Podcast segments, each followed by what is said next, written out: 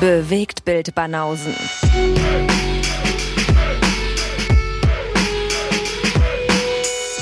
Filme, Kino und Serien, bis ihr kotzt. Die Bewegtbildbanausen. Peace in the Middle East. Episode 77, Alter. Ja. Yes. Lied zählt fleißig mit für diejenigen, die hier blind einfach irgendeinen Podcast angewählt haben und äh, erzählt, wo sie gelandet sind. Endlich mal eine Zahl, mit der ich was anfangen kann. Ja. Und ähm, die Spatzen pfeifen es von den Dächern. Ich habe gehört, die Zahlen werden sich in einer anderen Frequenz auf jeden Fall hier ein bisschen in die Höhe, werden in einer, äh, werden in einer anderen Frequenz ein bisschen in die Höhe getrieben. Die Spatzen pfeifen das von den Dächern, wie schön. Ja. Gut, oder? Ja, wir haben uns was überlegt. Wir machen das jetzt mal alles anders. Alles neu macht der Mai, sagt man so schön. Genau. Deswegen erscheinen wir jetzt jährlich. Das, das wäre auch mal was, ey. Eine 400-Stunden-Episode pro Jahr. Ja, genau.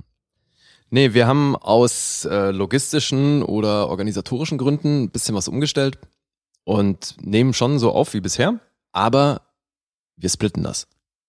Ja, In- ja, das darfst du doch so nicht thematisieren, dass wir das splitten. doch. Das wissen die doch gar nicht. Deswegen sagen wir es doch. Ach so. Nein, wir nehmen also quasi mehrere Episoden hintereinander auf und releasen die dann über die Woche verteilt. Das ist der Plan. Genau. Ihr kriegt also kürzere Häppchenbanausen, aber dafür häufiger innerhalb der ganzen Woche. Das heißt, äh, das ist so, damit ihr nicht alles immer auf einmal auf ist und dann nichts mehr habt für eine ganze Woche, wollen wir das jetzt ein bisschen portioni portionieren für euch. Banausenhäppchen. Das ist doch schön. Banausenhäppchen. Genau. Wir haben überlegt, ob wir jetzt aufgrund der Organisation und aufgrund der Bearbeitung einfach den Release-Tag verschieben, aber wir hängen so sehr an dem Dienstag 18 Uhr, den wollen wir natürlich beibehalten. Richtig. Und dann gibt's zusätzlich am Donnerstag auch nochmal eine kleine Folge am, äh, um 18 Uhr. Also zwei Tage später gibt's dann die nächste Portion. Mhm. Und unsere Support-Episoden, die erscheinen nicht mehr am Freitag, sondern am Samstag. Ja. Das heißt, bewegt mit Banausen, Dienstag, Donnerstag und für die Supporter am Samstag statt Freitag und alles immer um 18 Uhr. Ein bisschen gestrafft, ein bisschen kürzer, aber insgesamt auf die Woche betrachtet. Genauso viel, bis ihr kotzt wie vorher. Ja, eben. So viel, deswegen gestraft ist es ja nicht wirklich. Ist ja nur geteilt. Ja, schon. Aber die äh, Episoden an sich sind gestraft. Das heißt, wenn man bei drei, vier Filme statt sechs, sieben Filme, die wir pro Episode jetzt bringen, wenn ich da irgendwie zehn Minuspunkte habe, habe ich mich schon dümmer angestellt als vorher. Weißt du? Also es Ja, ist das, schon, okay, das stimmt wohl, ja. Es macht schon einen Unterschied. Das Punkteraten ist also ein bisschen einfacher für euch. Dafür gibt's natürlich auf einmal mehr Runden als geplant. Ja, Also sehr es- viel mehr, Es ja. sind nicht mehr 26, es wären dann noch ein paar mehr Punkteraterunden. Insofern kann da jeder noch auf den Zug aufspringen, der jetzt bis, äh, bis zur zweiten Saison da noch mitraten will. Also es sind jetzt natürlich dadurch mehr Episoden geworden und jedes Mal gibt's ein neues Punkteraten. Und da werden wir es so gestalten, dass immer nach Release der Episode werden wir dann schon das nächste Punkteraten online stellen. Das heißt, mit dem Erscheinen der Episode ist dann das alte Punkteraten vorbei. Und dann habt ihr Zeit für die neue Episode, weil jetzt habt ihr ja nur zwei Tage Zeit statt irgendwie drei, vier Tage. Deswegen müsst ihr, müsst ihr euch daran halten und eure Punkte abgeben. Aber dadurch, dass man dann öfter raten muss, erhöhen sich ja auch die Chancen. es nicht? erhöhen sich auch die Chancen, richtig, klar. Es sind ja dadurch mehr Punkte im Umlauf. Also ich weiß Ja. nicht, eigentlich sind es nicht theoretisch, nee, das sind nicht die gleichen Punkte, logisch. Weil man kann ja, genau, Nee, man das- kann dreimal vier Punkte pro Jetzt Woche kommt machen. Mathe zum Einsatz, Alter. Nee, Vergiss es. tatsächlich, ich habe gerade gedacht, okay, eigentlich ist es das gleiche wie bei der großen Episode, aber ist ja Blödsinn, weil du kannst ja dreimal den richtigen Sieger treffen und dreimal die Länge treffen und so. Insofern, definitiv sind das mehr Punkte. Ja, deswegen meinte ich ja, die Chancen erhöhen sich dadurch so. Es wird spannend. Ja, hoffe ich doch. Es wird richtig spannend. Ja. So, jetzt haben wir über die Supporter-Episoden geredet, die jetzt samstags erscheinen. Das war großartig. super encouraging speech. Ich bin schwer motiviert. Wenn du das mit der Euphorie auf jeden Fall sagst, dann könnte man meinen, es war ironisch gemeint. Niemals. Meine Euphorie ist auf dem Level. Yes, I am so excited for this. Okay. I'm really, really good. Okay. Und vor allen Dingen, jetzt bin ich ja jeden Tag hier, weil wir nehmen ja jetzt so häufig Episoden auf. Genau. Kannst gleich hier einziehen. Eigentlich. Jetzt wird es langsam Zeit, dass ich einen Hausschlüssel kriege, richtig. Let's try to make this, you know, a regular happening. ist es doch schon, gell? Ist es das schon? es ist mehr als das. Ja, gefühlt sehe ich dich mehr als meine Freundin, das stimmt was nicht. Ja, das habe ich auch schon gehört. Wollen wir mal den Leuten trotzdem erzählen, äh, mal ein bisschen Werbetrommel rühren und erzählen, was sie so bei äh, Patreon, bei Steady so kriegen. Das äh, wird auch mal höchste Zeit. Haben wir Gerne. lange nicht gemacht. Ja, eben. Die Leute, die uns finanziell unterstützen, da gibt's schon einige, aber für die, die da irgendwie auf den Hypezug aufspringen müssen, Richtiger Möchten. Einzug. ihr seid so eine Loser, wenn ihr das nicht macht. Die dürfen uns bei Patreon und Steady unterstützen. Da haben wir vier Pakete an der Zahl. Geht mit schmalen 3 Euro los, die ihr uns monatlich beisteuern könnt und dann habt ihr Zugriff auf unsere Tabelle mit den ganzen Filmen und Ergebnissen der Rezensionen drin. Ja, ist praktisch, wenn ihr einen bestimmten Film sucht, dann kriegt ihr da auf einen Blick, in welche Episode ihr reinschauen müsst. Die haben wir auch ein bisschen geupdatet, die Liste. Insofern Ja. noch schöner jetzt. Da kommt jetzt die Tage, definitiv kriegt ihr den Link zu der nagelneuen Liste. Also die ist sehr schick geworden. Die neuen Sachen, die da drauf sind, die gefallen mir sehr gut. Ja? Ja. Cool. Ja, mir auch. So, und äh, aber f- aus, außer den 3 Euro gibt's natürlich auch noch das nächste Level. Das ist bei 6 Euro. Und da wird's für die meisten dann schon sehr interessant, weil da dürft ihr interaktiv werden und uns einen Film beisteuern. Und zwar per Lostopf, weil das ist der berühmte Banausen-Lostopf. Das heißt, äh, pro Monat darf jeder, der dieses, äh, der dieses 6-Euro-Paket mit drin hat, darf da Filme reinschmeißen und im Monat ziehen wir dann einen Film zieht Lee, einen Film ziehe ich, Minimum.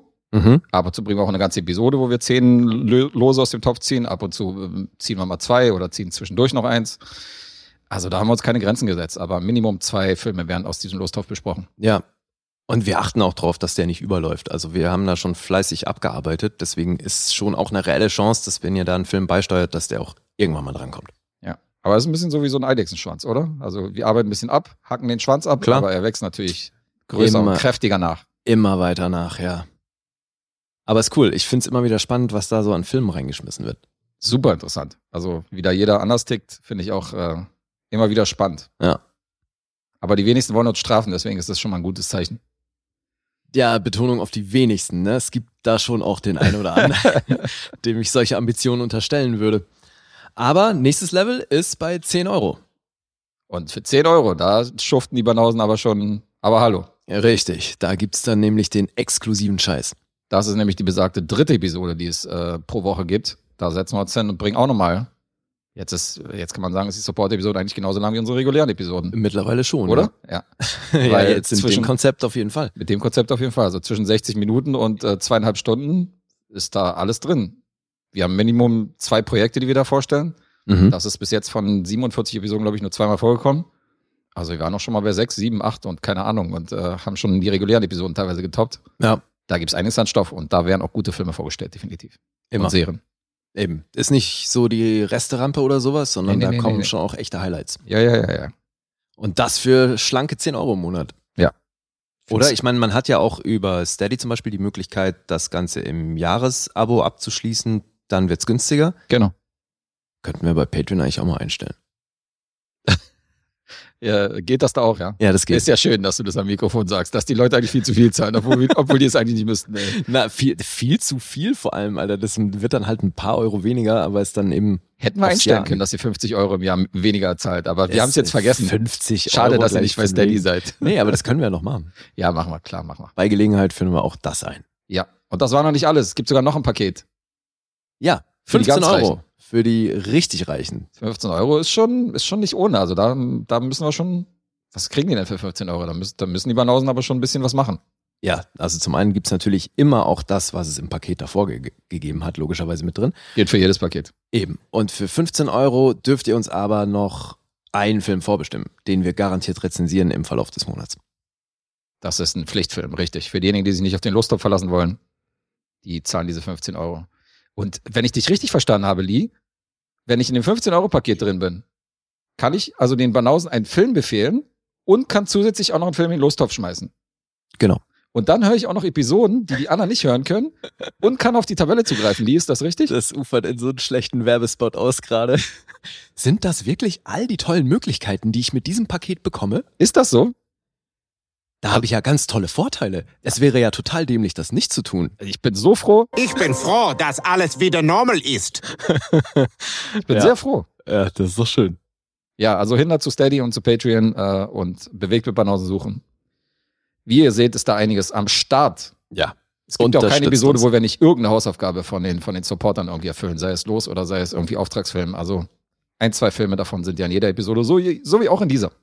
Ja, und noch profitieren wir ja auch noch von ein paar Leuten, die das nicht immer so ganz ernst nehmen mit dem einen Film pro Monat beisteuern zum, als Auftragsfilm so, sonst wäre es langsam echt Arbeit, ne? Das äh, trifft auf alle Pakete zu. Also auch bei den Lospaketen sind ein paar sehr inkonsequent unterwegs, so, die uns alle drei Monate mal da, wenn die dran denken, einen Film reinschmeißen oder per Auftragsfilm hat alle drei, vier Monate. Das sind uns die Liebsten. Das sind uns die Liebsten, genau. Zahlen und nichts machen. Nee, im Gegenteil, ich find's auch wirklich cool, was über, äh, auf was für Filme wir schon gestoßen sind durch diese ganze Lostopfnummer, Voll. Also, weil da eben öfter mal ein Film dabei ist, da wäre ich halt sonst nie drauf gekommen, mir den anzugucken.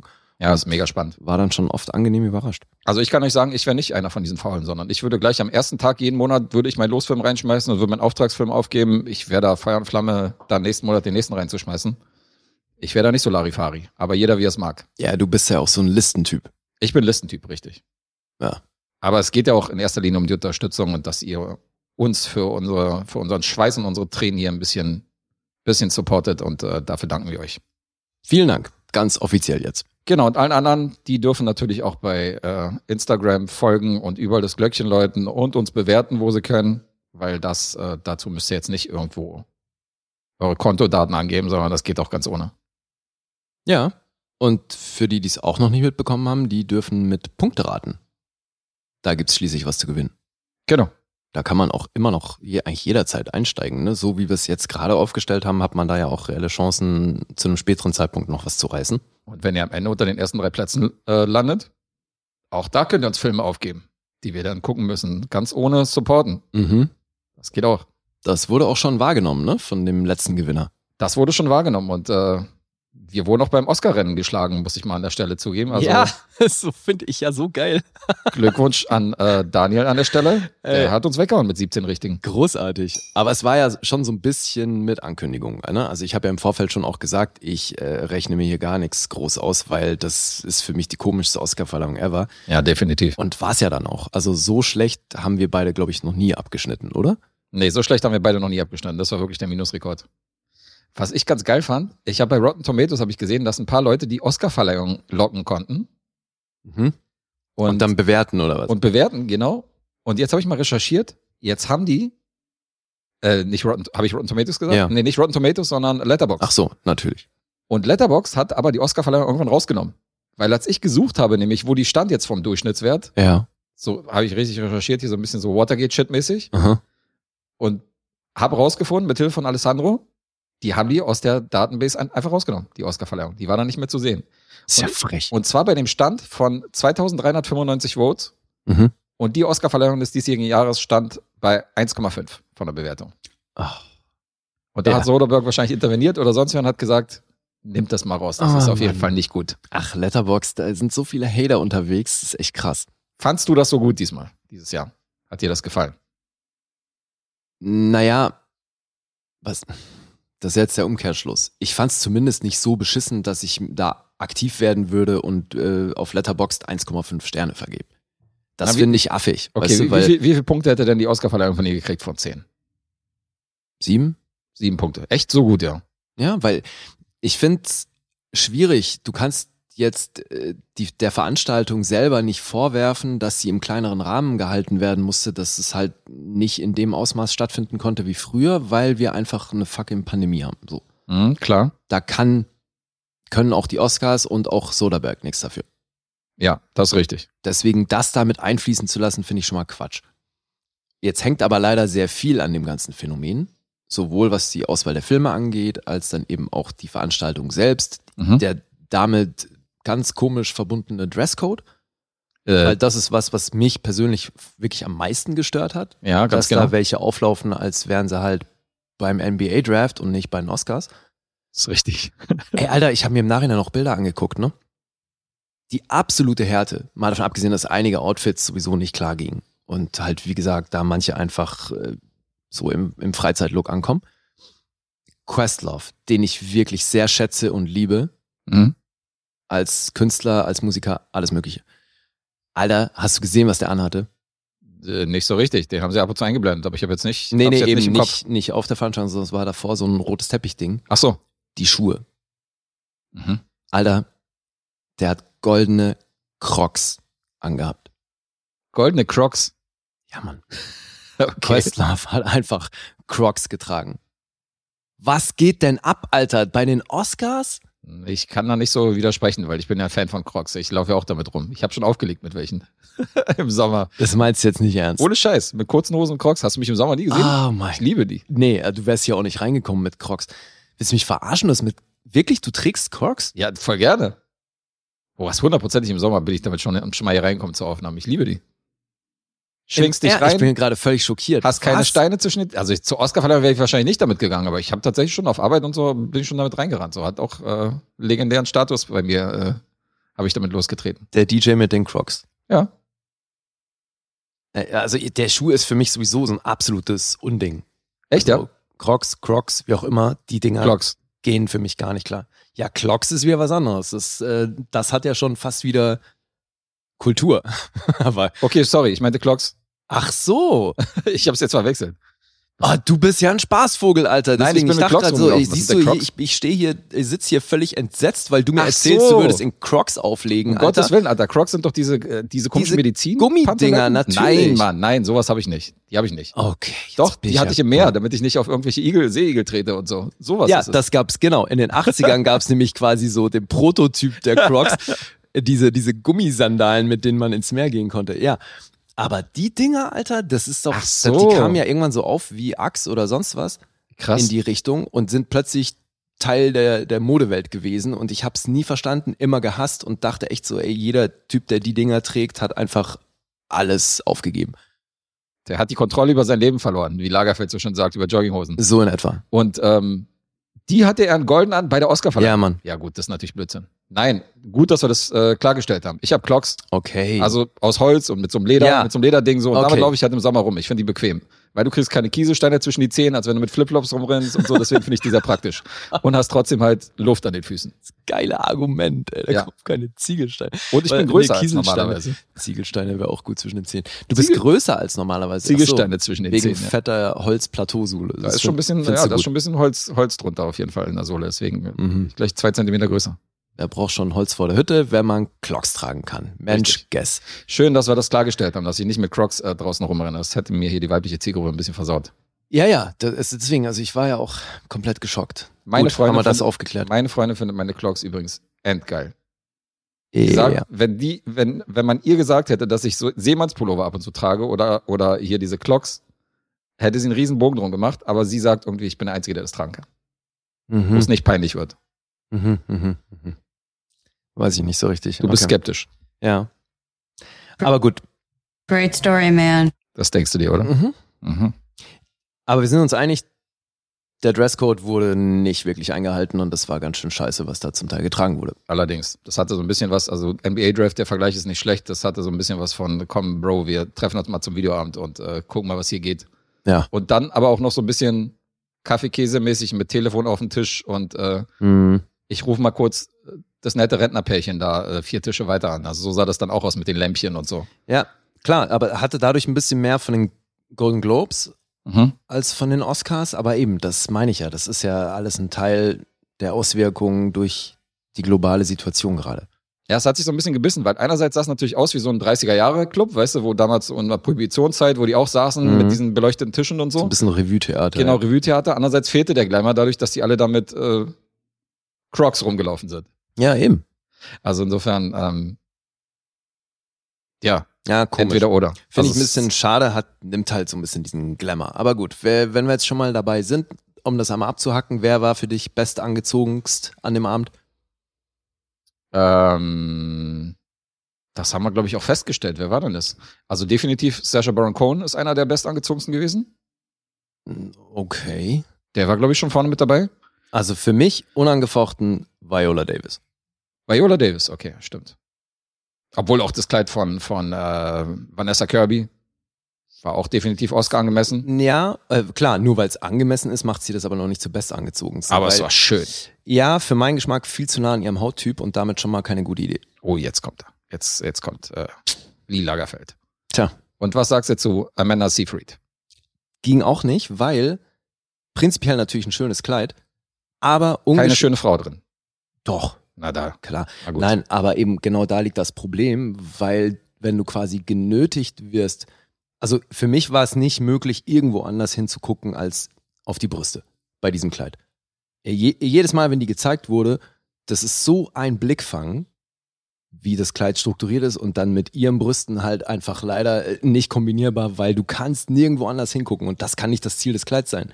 Na, Meinst du? also ich sehe noch kein Problem irgendwie in deiner Aussage. Mhm. Ja, ja, also das kam ja dazu, ne, dass hier Andra Day und so, die, die ist halt einfach im Stripper-Outfit aufgelaufen. Das stimmt, Hast du das gesehen? Dann auch noch mit diesen, mit diesen ähm, durchsichtigen Plateaus und so? Ja, Alter, ja, das auf jeden war Fall, einfach okay. Stripper-Outfit 101. Stripper-Outfit, auch nicht schlecht. Ich fand es halt schade, dass sie auch nicht so viele Filmausschnitte gezeigt haben und so wie sonst. Und dass du nicht gesehen hast, so die Filme, um die es geht. Das, die Songs wurden halt nicht performt. Also, Ja, aber letztendlich, auch das, um das die sind Nominierten rum alles- hatte man, ja, um die Nominierten rum hat man halt wenig von dem, von den, durch die, äh, durch die Memorials wurde so durchgehetzt. Das fand ich auch nicht Ja. geil. Ja, also das, was sie umstrukturiert haben, finde ich, war auch nicht besonders glücklich gewählt, weil diese Entscheidung zu sagen, wir müssen mehr, alles natürlich im Versuch, die Einschaltquoten irgendwie zu erhöhen, aber der Ansatz war ja dann der, dass sie gesagt haben, wir wollen emotionalere Dankesreden, Mhm. deswegen auch keine Begrenzung in der Zeit. Stimmt. Erstmal dümmste Idee, finde ich, des Abends, weil dadurch hattest du halt wirklich ausufernde Dankesreden, die zum Teil wirklich langweilig waren. Ja. Und äh, durch dieses vermeintlich oder durch dadurch, dass sie angehalten waren, das emotionaler zu gestalten, waren die Reden dann mitunter schon auch noch komischer als sonst, weil das, was Daniel Kaluuya da zum Besten gegeben hat, das war ja schon schwierig. Fandst du nicht? Mhm. Yes, that's right, my sweet, sweet boy. I don't give a fuck. Ah ja. Ja, so. Erzählst du, nachdem du groß recherchiert hast, weil du es auf Letterboxd wohl offensichtlich auch in irgendeiner Form bewerten wolltest? Nee, nee, nicht die Oscarverleihung, aber was Daniel Kaluuya da gesagt hat, also viele fanden es ja geil, viele mochten seine Rede auf jeden Fall. Ich fand, der wirkte ein bisschen benebelt. Das auch. Da Kann schon sein, kann schon sein dass Will er einen nicht der durchgezogen hat. Einzige, Äh, ey. Nee. Smoke weed every day. Ja, ja, ja. Na gut. Aber ich fand es unterm Strich trotzdem eine schöne Veranstaltung und war dadurch ja auch wirklich schneller durch als sonst. Also wir waren ja wirklich verhältnismäßig früh durch mit dem ganzen das ist Thema. richtig, ja. Ja, aber es hatte irgendwie, keine Ahnung, so ein bisschen fehlte natürlich der Glamour. Auch auf jeden Fall Corona äh, zu, zuzuschreiben, ohne Frage. Aber insgesamt, keine Ahnung, die Oscars waren immer so ein bisschen glamourös und alle sind mit Anzügen rumgelaufen und mit tollen Kleidern. Und jetzt war alles halt so ein bisschen, naja, Mhm. hatte was von einem Nachtclub. Ja, wo, wo es auch nicht besonders schwer ist, reinzukommen. Drücken wir es mal so aus. ja, war definitiv eine andere Veranstaltung, aber ich finde eben im Rahmen der Möglichkeiten haben die das ganz gut gemacht. Mhm. Und dann noch das Ende so. weil Anthony Hopkins halt, der war nicht da, der hat schon geschlafen, Oscar gekriegt, fertig, nachsparen. Ja, ja, gut, aber So, what the fuck? ist doch besser als ach nee, entschuldige, wir haben uns vertan. Es ist übrigens doch Chadwick Boseman und äh, Natürlich. Bohai und so. Ja, gut. Natürlich ist es besser, aber trotzdem hast du am Ende, bevor der Nachspann kommt, einen riesen Auflauf an Menschen auf der Bühne gehabt, die nochmal ihren Hauptfilm gefeiert haben. Ja. Und jetzt war nichts. Stimmt. So Windrauschen. Ja. Ja, ist auch unglücklich, weil er natürlich eben nicht anwesend und so. Das war ja bei vielen das Thema. Klar. Aber was die Filme wiederum angeht und die Nominierung und die Ergebnisse, da sind Lee und ich uns einig. Das hat uns schon sehr gefreut, dass es da einige Überraschungen gab und nicht so nach Ja. Schema F abging. Eben, es war sehr viel überraschender als sonst. Ja. Das fand ich auf jeden Fall positiv. Müssen wir eigentlich auch noch erwähnen, wer äh, zwischen uns jetzt gewonnen hat, das Ding? Naja, du willst es natürlich erwähnen, weil du es wieder warst. Bitte. Also, das klingt jetzt so, als wäre das eine deutliche Angelegenheit gewesen. Das war ja nun wirklich ein sehr knappes Höschen. 14 zu 13. Eben. Ja. Und damit wirklich mit Abstand das schlechteste Ergebnis für mich, seit ich auf die Oscars tippe. Ja, bei mir auch. Ich meine, äh, zum Vergleich, du hattest letztes Jahr 22, Mhm. ich hatte 19. Ja. Also, das ist schon ein gewaltiger Unterschied bei uns beiden. Ja, aber hallo. Aber dafür hatten wir einige Mitstreiter, die mitgewertet haben, auch wieder äh, Supporter bei Patreon und Steady. Da haben wir nämlich einen Aufruf gestartet. Der Sieger durfte sich dann ein, äh, also derjenige, der uns schlägt, darf sich auch eine Pflichtrezension aussuchen. Das hat er dann auch gemacht und das war der gute Daniel. Ja, Gratulation an der Stelle. Gratulation, Ey, aber großen Respekt. Es gab tatsächlich noch vier, fünf andere Kandidaten, die auch bei diesen 14, 15, äh, 13 gelandet sind, wo wir auch äh, standen. Ja, Insofern, am geilsten dabei meintest Gutes du ja Ergebnis. noch, bei manchen, die haben noch nicht mal irgendeinen Film gesehen und halt trotzdem so ein Ergebnis. Aber das belegt ein Stück weit, was ich letztes Mal gesagt habe. Das ist dieses Jahr einfach unberechenbar wie noch nie gewesen. ja, ist richtig. Aber ich meine, so ganz nach Bauchgefühl, so wie David das gemacht hat, das ging dann auch nicht. Das ging dann auch in die Hose. Der Das hat dann ging glaub ich, am auch in die schlechtesten Hose, ja. abgeschnitten. Okay, so viel dazu. Wollen wir Oscars abhaken oder hast du noch was hinzuzufügen? Mm, I love lamp. I love lamp. Gut zu wissen. Dann hatten wir die Oscars und das Design definitiv äh, gefallen, weil da war eine Lamp auf jedem Tisch. ja, ne? War doch süß. Ja, das hat gepasst. bevor sich das jetzt wieder ansammelt und äh, bevor wir jetzt wieder hier so einen riesen 30-Minuten-Block machen mit nachgereichten Filmen, möchte ich mal an dieser Stelle kurz einschieben, dass ich Hotel Artemis gesehen habe. Ach, Den aus, du- ausgerechnet den, okay. Ja, den hast du ja, ist ja gar nicht so lange her. In der Episode 70 war das, dass du ihn vorgestellt hast. Mhm. Und äh, dem hast du sieben Punkte gegeben. Mhm. Da bin ich nicht so ganz am Start. Ich bin bei 6,5. Ja, gut. Aber ich finde tatsächlich, ich habe selten einen Film gesehen, der so mit angezogener Handbremse fährt wie der hier, weil der hat alle Zutaten, die mir eigentlich gefallen müssten bei einem Film. Der hat alle Charaktere und Schauspieler, die ich liebe. Und dann denkst du dir die ganze Zeit während des Films, Alter, jetzt mach doch mal irgendwas Ja, ja. aus der Prämisse und es passiert einfach nichts. Und Und dann dann hast nicht du so, nichts, aber es ist schon schade, weil sie es halt Ja. wirklich verschenken. Ne? Ja. du hast halt so eine, so eine, äh, so eine One-Shot-Kampfszene fast schon mit Sophia Butella, die übrigens mega cool ist in dem Film. Mhm. Ja. Und in so Momenten siehst du halt, was dieser Film hätte werden können. Genau, du? ja. Und da denkst du dir dann, ah, warum denn nicht die ganze Zeit so oder warum denn nicht öfter?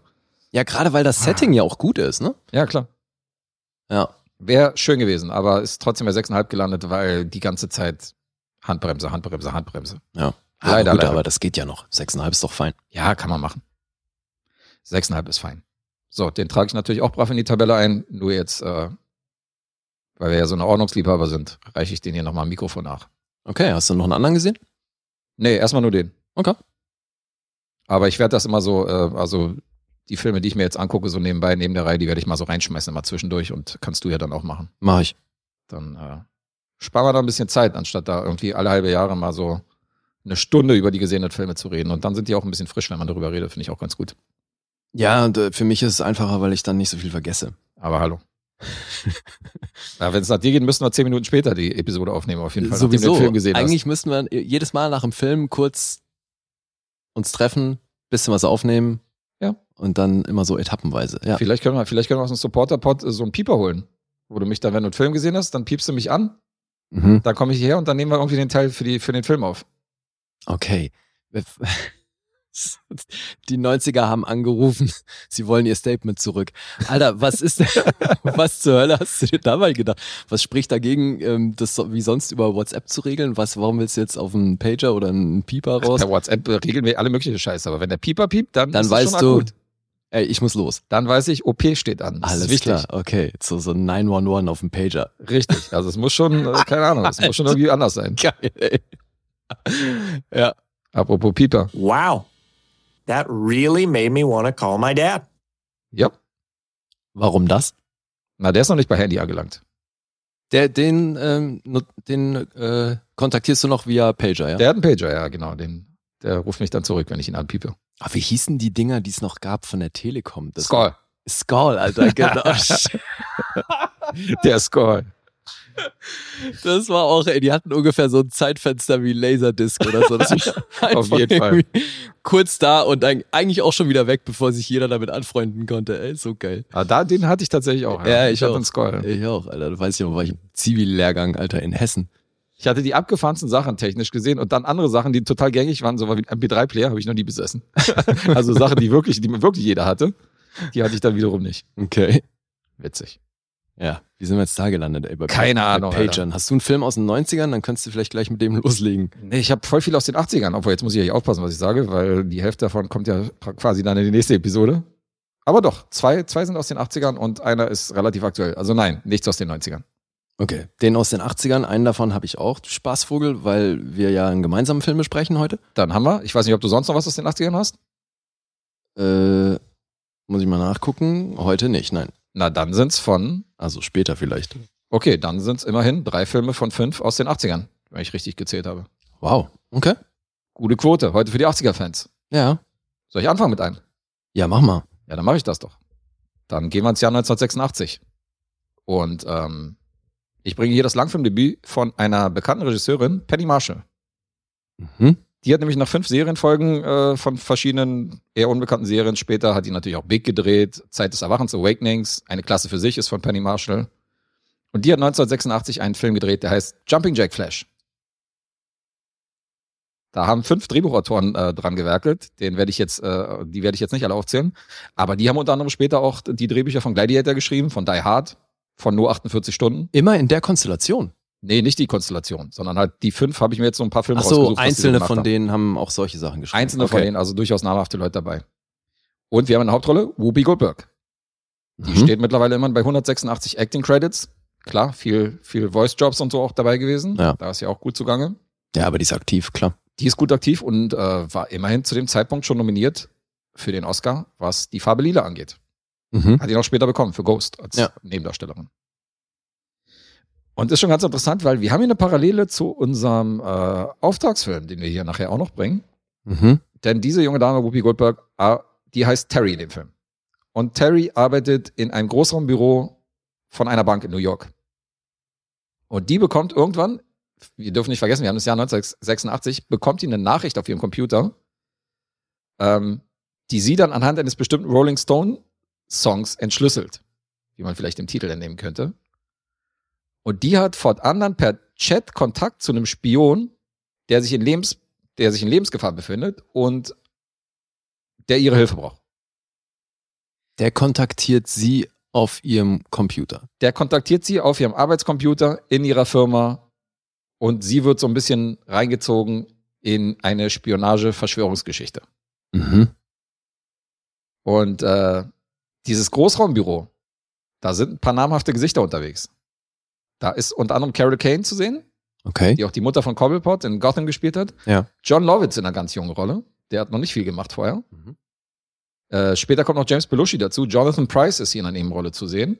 Okay. Tracy Ullman und wir haben wieder Annie Potts, die Ach. wir in Ghostbusters gesehen haben, Ja. die die Empfangsdame da gespielt hat. Und Stephen Collins. Okay. Weißt du, wer Stephen Collins ist? Ja. Das, genau, das ist der Reverend aus einer himmlische Familie. Da hat man das Gesicht definitiv schon gesehen. Der spielt hier auch eine Rolle. Der hat in den 80ern auch recht viel gemacht, ne? Der hat eine Menge gemacht, auf jeden Fall.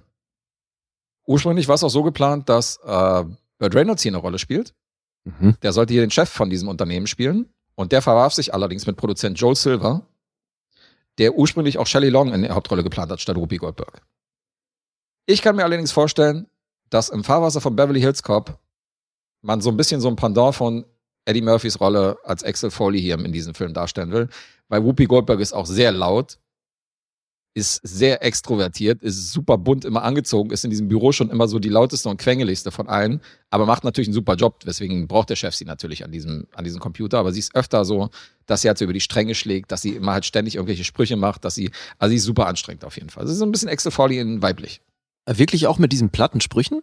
Ja, Okay. die bringt sie definitiv auch. Also auch wenn sie sich irgendwo einschleicht und so weiter, dann kommen da öfter mal so Sachen, wo du denkst, okay, hätte Axel Foley auf jeden Fall sein können. Aha.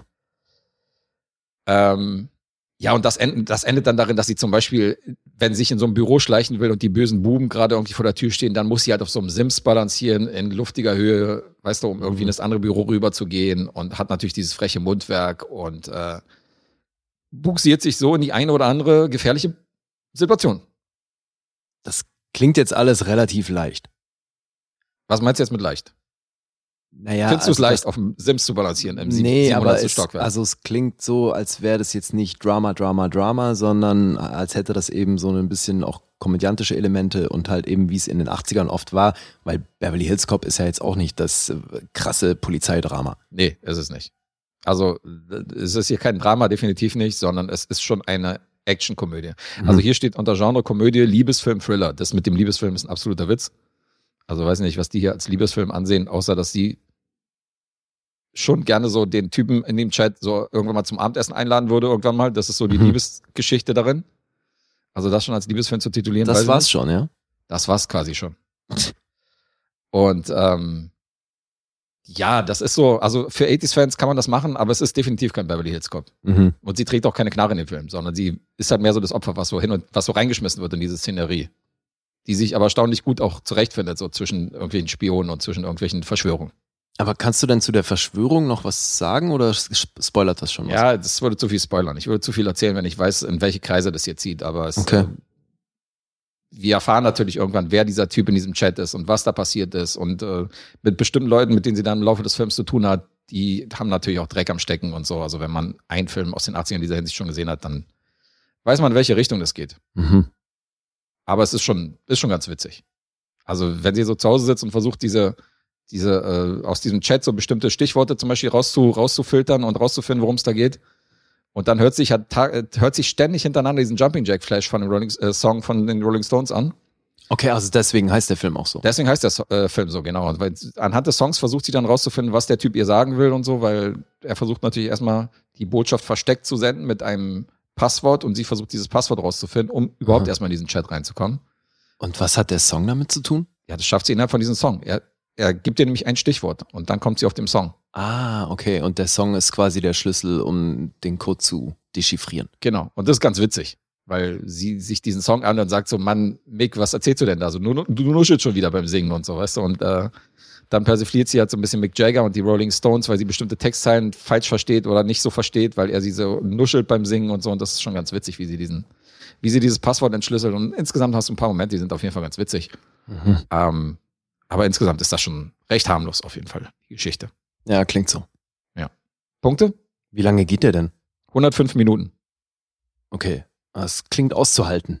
Ja, 1986, 105 Minuten war auszuhalten, definitiv. IMDb ist bei einer 6,0. Hat einen Metascore von durchschnittlichen 52. Rotten Tomatoes 4 von 10. Ui. Audience 3,5. Letterboxd. Mickrige 2,9. Mhm. In dem Rahmen bewegt sich das. So, jetzt ist das Punkteraten ja ein bisschen leichter hier, weil wir weniger Projekte haben pro Episode. Ja, das macht die einzelnen Projekte deswegen nicht zwangsläufig leichter. Klar. Ähm, ja, du bist hier entweder bei fünfeinhalb oder sechs. Oder sechs. nuschel, da nuschel, vor sich nuschel, hin. nuschel. Äh, Wie Grummel. Mick Jagger ich, himself. ähm, ich sag fünfeinhalb. Falsche Variante, Ach, Max Wald. fuck, Mann. 80s Fan Guess gibt sechs. Ja. Du schreibst mit? Ach so, ja. Okay. Gut. Halb Minus für mich. Scheiße. Alrighty. Jumping Jack Flash 1986. Fertig. Dann komme ich mit einem sehr viel aktuelleren Film. Aus England. Aus dem Jahr 2018. Kill Ben Lick. Heißt der Film. Okay. Hast Verliest du- das. Hast du schon mal was davon gehört? Hm, Vielleicht ist das wieder einer der Filme, wenn du dann so ein, zwei Darsteller oder so erwähnst oder die Prämisse, dann weiß ich, ach so, klar, habe ich mir den Trailer angeguckt, Mhm. aber so klingelt erstmal nichts. Wie heißt der? Kill Ben Lick. Nee, sagt mir nichts. Geht eine Stunde 17 Minuten. Ui. Genremäßig steht hier Comedy, Mystery und Thriller auf IMDb. Ist ein Film von Erwan Marinopoulos. Der hat ganze zwei Credits und das ist einer davon. Mhm. Also noch nicht wahnsinnig viel gemacht. Auch Klingt griechisch. Könnte sein, dass der erste vielleicht ein Gyros-Werbespot war. Von den. Ja, jedenfalls haben mir auch die Autoren nichts gesagt und was die Darstellerriege angeht, beschränkt sich das hier auch auf einige wenige, die man kennt oder die ich zumindest schon mal gesehen habe. Mhm. In der Hauptrolle von dem namensgebenden oder titelgebenden Benlick, Eugene Simon. Der hat bei Game of Thrones den Lancel Lannister gespielt. Kennst du also? Bestimmt. Ja, du kannst jetzt wahrscheinlich den Namen nicht zuordnen, ne? Nee, und äh, ja, so einzelne Charaktere ist auf jeden Fall nicht so leicht bei Game of Thrones da sofort in eine Schublade zu stecken. Wahrscheinlich, wenn ich ihn googeln würde, wüsste ich Das, wahrscheinlich. der was war, das war irgendein Cousin aus dem Lannister-Clan, der ist dann eine Zeit lang da auch als so Mönch rumgerannt und hatte hier auf der Stirn dieses Ding äh, eingeritzt. ist. War der in der Truppe um Jonathan Price, um den Spatzen und so? Ja, auch, genau. Okay, dann glaube ich, aber schon ein bisschen jünger, oder? Ja. Also, ja, Genau. okay, okay, jetzt klingt es ein bisschen. Man kann das so machen wie dieses, äh, kennst du dieses Spiel? Wer ist das? Wo du, wo du fragst, hat er einen Schnurrbart? Ach so, ja, darfst du mit Ja, klappst Nein du, genau, antworten. und dann ja. klappst du halt alle, ra- alle runter, die halt einen Schnurrbart haben und so könnte man ja auch fragen, wurde er vergewaltigt?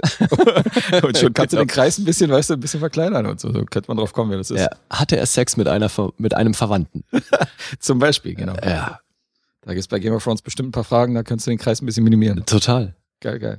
Ja, okay, dann weiß ich, wer es ist. Okay. Und der spielt hier eben Ben Lick. Lustig, weil bei Jonathan Price hatte ich ja gerade bei Ja, Jumping ja. Jack Flash. Jetzt ist hier allerdings die Prämisse des Films, dass es nicht nur diesen einen Ben Lick gibt. Mhm.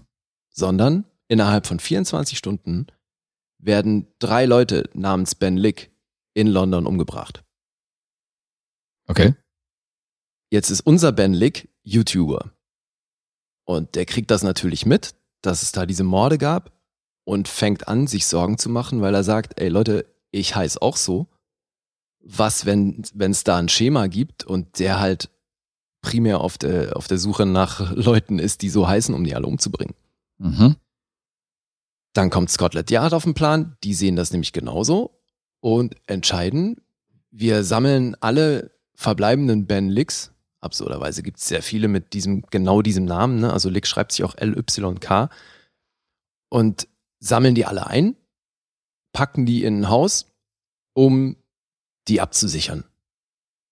Weil die, in der Theorie denken die sich, ne, wir sammeln die alle an einem Ort, Dann können wir die besser überwachen, schirmen das ab und dann kann schon mal, wer auch immer da den nächsten Ben Lick umbringen möchte, Okay.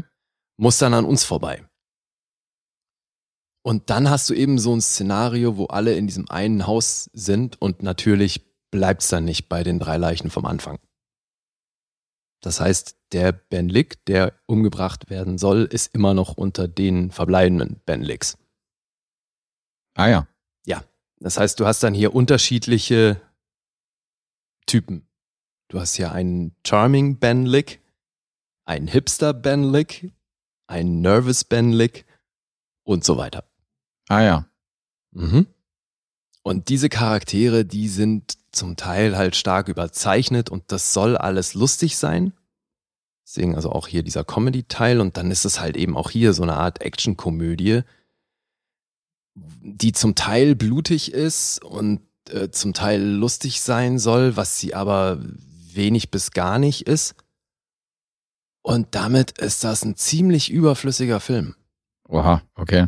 Also ich war echt erstaunt, als ich hier in manchen Kritiken gelesen habe, dass das so ein bisschen die britische Antwort auf Knives Out sein soll. Mhm. Ne, weil du hast dann eben, irgendwann ist klar, alle sind in meinem Haus und irgendwie derjenige, der hier Leute umbringt, ist anwesend. Also who done it so ein bisschen. Ja. Oder who's gonna do it? Oder so. Viel Hm. mehr, ja. Und das geht echt nicht auf, Alter. Das ist Wo ey, scheitert's denn? Also schauspielerisch oder? Äh, das kommt dazu, dass hier manche Performances echt so hart drüber sind und so scheiße, aber auch die Inszenierung und auch die, so auf welche Charaktere sie sich konzentrieren, in meinen Augen zum Teil völlig falsch, weil eigentlich die unspannendsten im Fokus stehen und er als dieser YouTuber geht einem halt auch hart auf den Sack, was wahrscheinlich auch so konzipiert ist. Ich glaube, darüber soll auch die Comedy entstehen, Mhm. ist aber eben für mich eher anstrengend als lustig. Und also auch wenn man das natürlich machen könnte, diese Stunde 17, kann man, sollte man es wirklich lassen. Weil das ist kein geiler Film. Das beschränkt sich hier echt auf ein paar Momente, jetzt so im, was so die Action angeht oder eben so diese blutigen Momente. Mhm. Da funktioniert der eine oder andere, aber dafür brauchst du dir diesen Film nicht angucken. Okay. Das kannst, du- kann man sich echt schenken. Klingt ja nicht so toll. Ist es auch nicht. Es ist also wirklich überflüssig. Den Charming Ben Lick, der wird von Ashley Thomas gespielt. Den könnte man auch kennen. Der hat bei Top Boy eine durchgehende Rolle oder ähm, 24 Legacy war er dabei. Them ist er auch dabei. Der ist, glaube ich, auch ein aktueller Film, der gerade so ein bisschen Hype hat. Dann gibt's noch äh, Scroobius Pip. Der spielt den Hipster Ben Lick. Den könnte man aus Taboo kennen oder Debris dann gibt's eine Rolle namens The Girl. Die wird von Simone Ashley gespielt. Die war in Bridgerton und Sex Education. Deswegen dürften fleißige Netflix-Zuschauer die auch kennen. Und Bronson Webb könnte man auch noch kennen, weil der war auch bei Game of Thrones. Wobei, das muss nichts heißen, ne? weil die meisten Briten irgendwie früher oder später bei Game of Thrones waren. Wurde Aber- er vergewaltigt? Aber die, Fangen wir Die- wieder damit an. den könnte man auch aus Rock'n'Roller schon kennen, weil das ist ein ganz hagerer Typ mit einer sehr äh, ähm, prägnanten Fresse. Mhm. Also den, oder Ted Lasso war er auch dabei. So ist eigentlich ein ja, interessanter Typ, aber auch hier wirklich eine untergeordnete Rolle, wie eigentlich fast alle. Das ist auch alles Makulatur. Okay. Ja, kleines Ding, was man sich in meinen Augen echt schenken kann. Willst du die Zahlen hören? Mm, Also in jedem Fall wird schwer, aber hau mal raus. Ja, ich, ich kann ja auch noch irgendwelche Fragen beantworten. Ich weiß auch nicht, wie, wie überflüssig das Ganze ist. Ob jetzt überflüssig von wegen absoluter Durchschnitt oder ob jetzt überflüssig braucht kein Mensch einen Punkt so. Weißt du, das kann halt dieses ganze Spektrum sein. Das ging halt nicht so raus hervor. Also Nein, Du guckst ja nein, öfter mal diese Das kleinen- ist für mich kein durchschnittlicher Film. Das ist auch nicht so, wo ich sage, Fans von dem Genre können dem hier bestimmt eine Menge abgewinnen Mhm. und für die ist es dann eine unterhaltsame Nummer. Ich glaube, dass auch f- gerade Fans von dem Genre hier hart enttäuscht werden. Okay, weil du guckst ja öfter mal so kleine Filme an. Du hattest ja diesen Serienkiller-Film in einen äh, Eben Support-Episode was neulich und ganz so. anderes, weil da erkenne ich auch das Herz. Hier erkenne ich im Ansatz, was so die Idee war und dass sich der Regisseur bestimmt auch selbst voll bepisst hat äh, dat- über den Fakt, wie verrückt er gerade ist, jetzt sowas zu inszenieren. Mhm. Aber es funktioniert halt nicht. Okay, krass. Na gut. Nee, finde ich wirklich, wie gesagt, beschränkt sich hier auf, äh, dass, dass man dann eben sagen kann, okay, der Moment, war nicht schlecht gemacht. So, weißt du, technisch. Nicht schlecht ist es Maximum. Ja. Ja, das ist ja nicht so, nicht so rosig. Dann Nee, hauen wir die das Punkte ist raus. echt schlecht, ja. Aber gut, da- das, dafür äh, sieht es jetzt zahlenmäßig eben so aus. 4,8 auf IMDb, Mhm. kein Metascore. Auf Rotten Tomatoes, das finde ich krass, kriegt er von der Kritik 6,1. Das, ist so eine gut offensichtlich. 83-prozentige Empfehlung. Das ist definitiv zu gut. Was auch schon wieder ein Hinweis darauf ist, dass das hier wirklich kein Durchschnitt ist. Das ist für mich definitiv drunter. Mhm. Ähm, und von der, vom Publikum kriegt er immerhin 2,8 von 5 und auf Letterboxd kriegt er 2,6. Und jetzt du. Diesmal hat er nicht gesagt, dass bei Letterbox die Hater sind.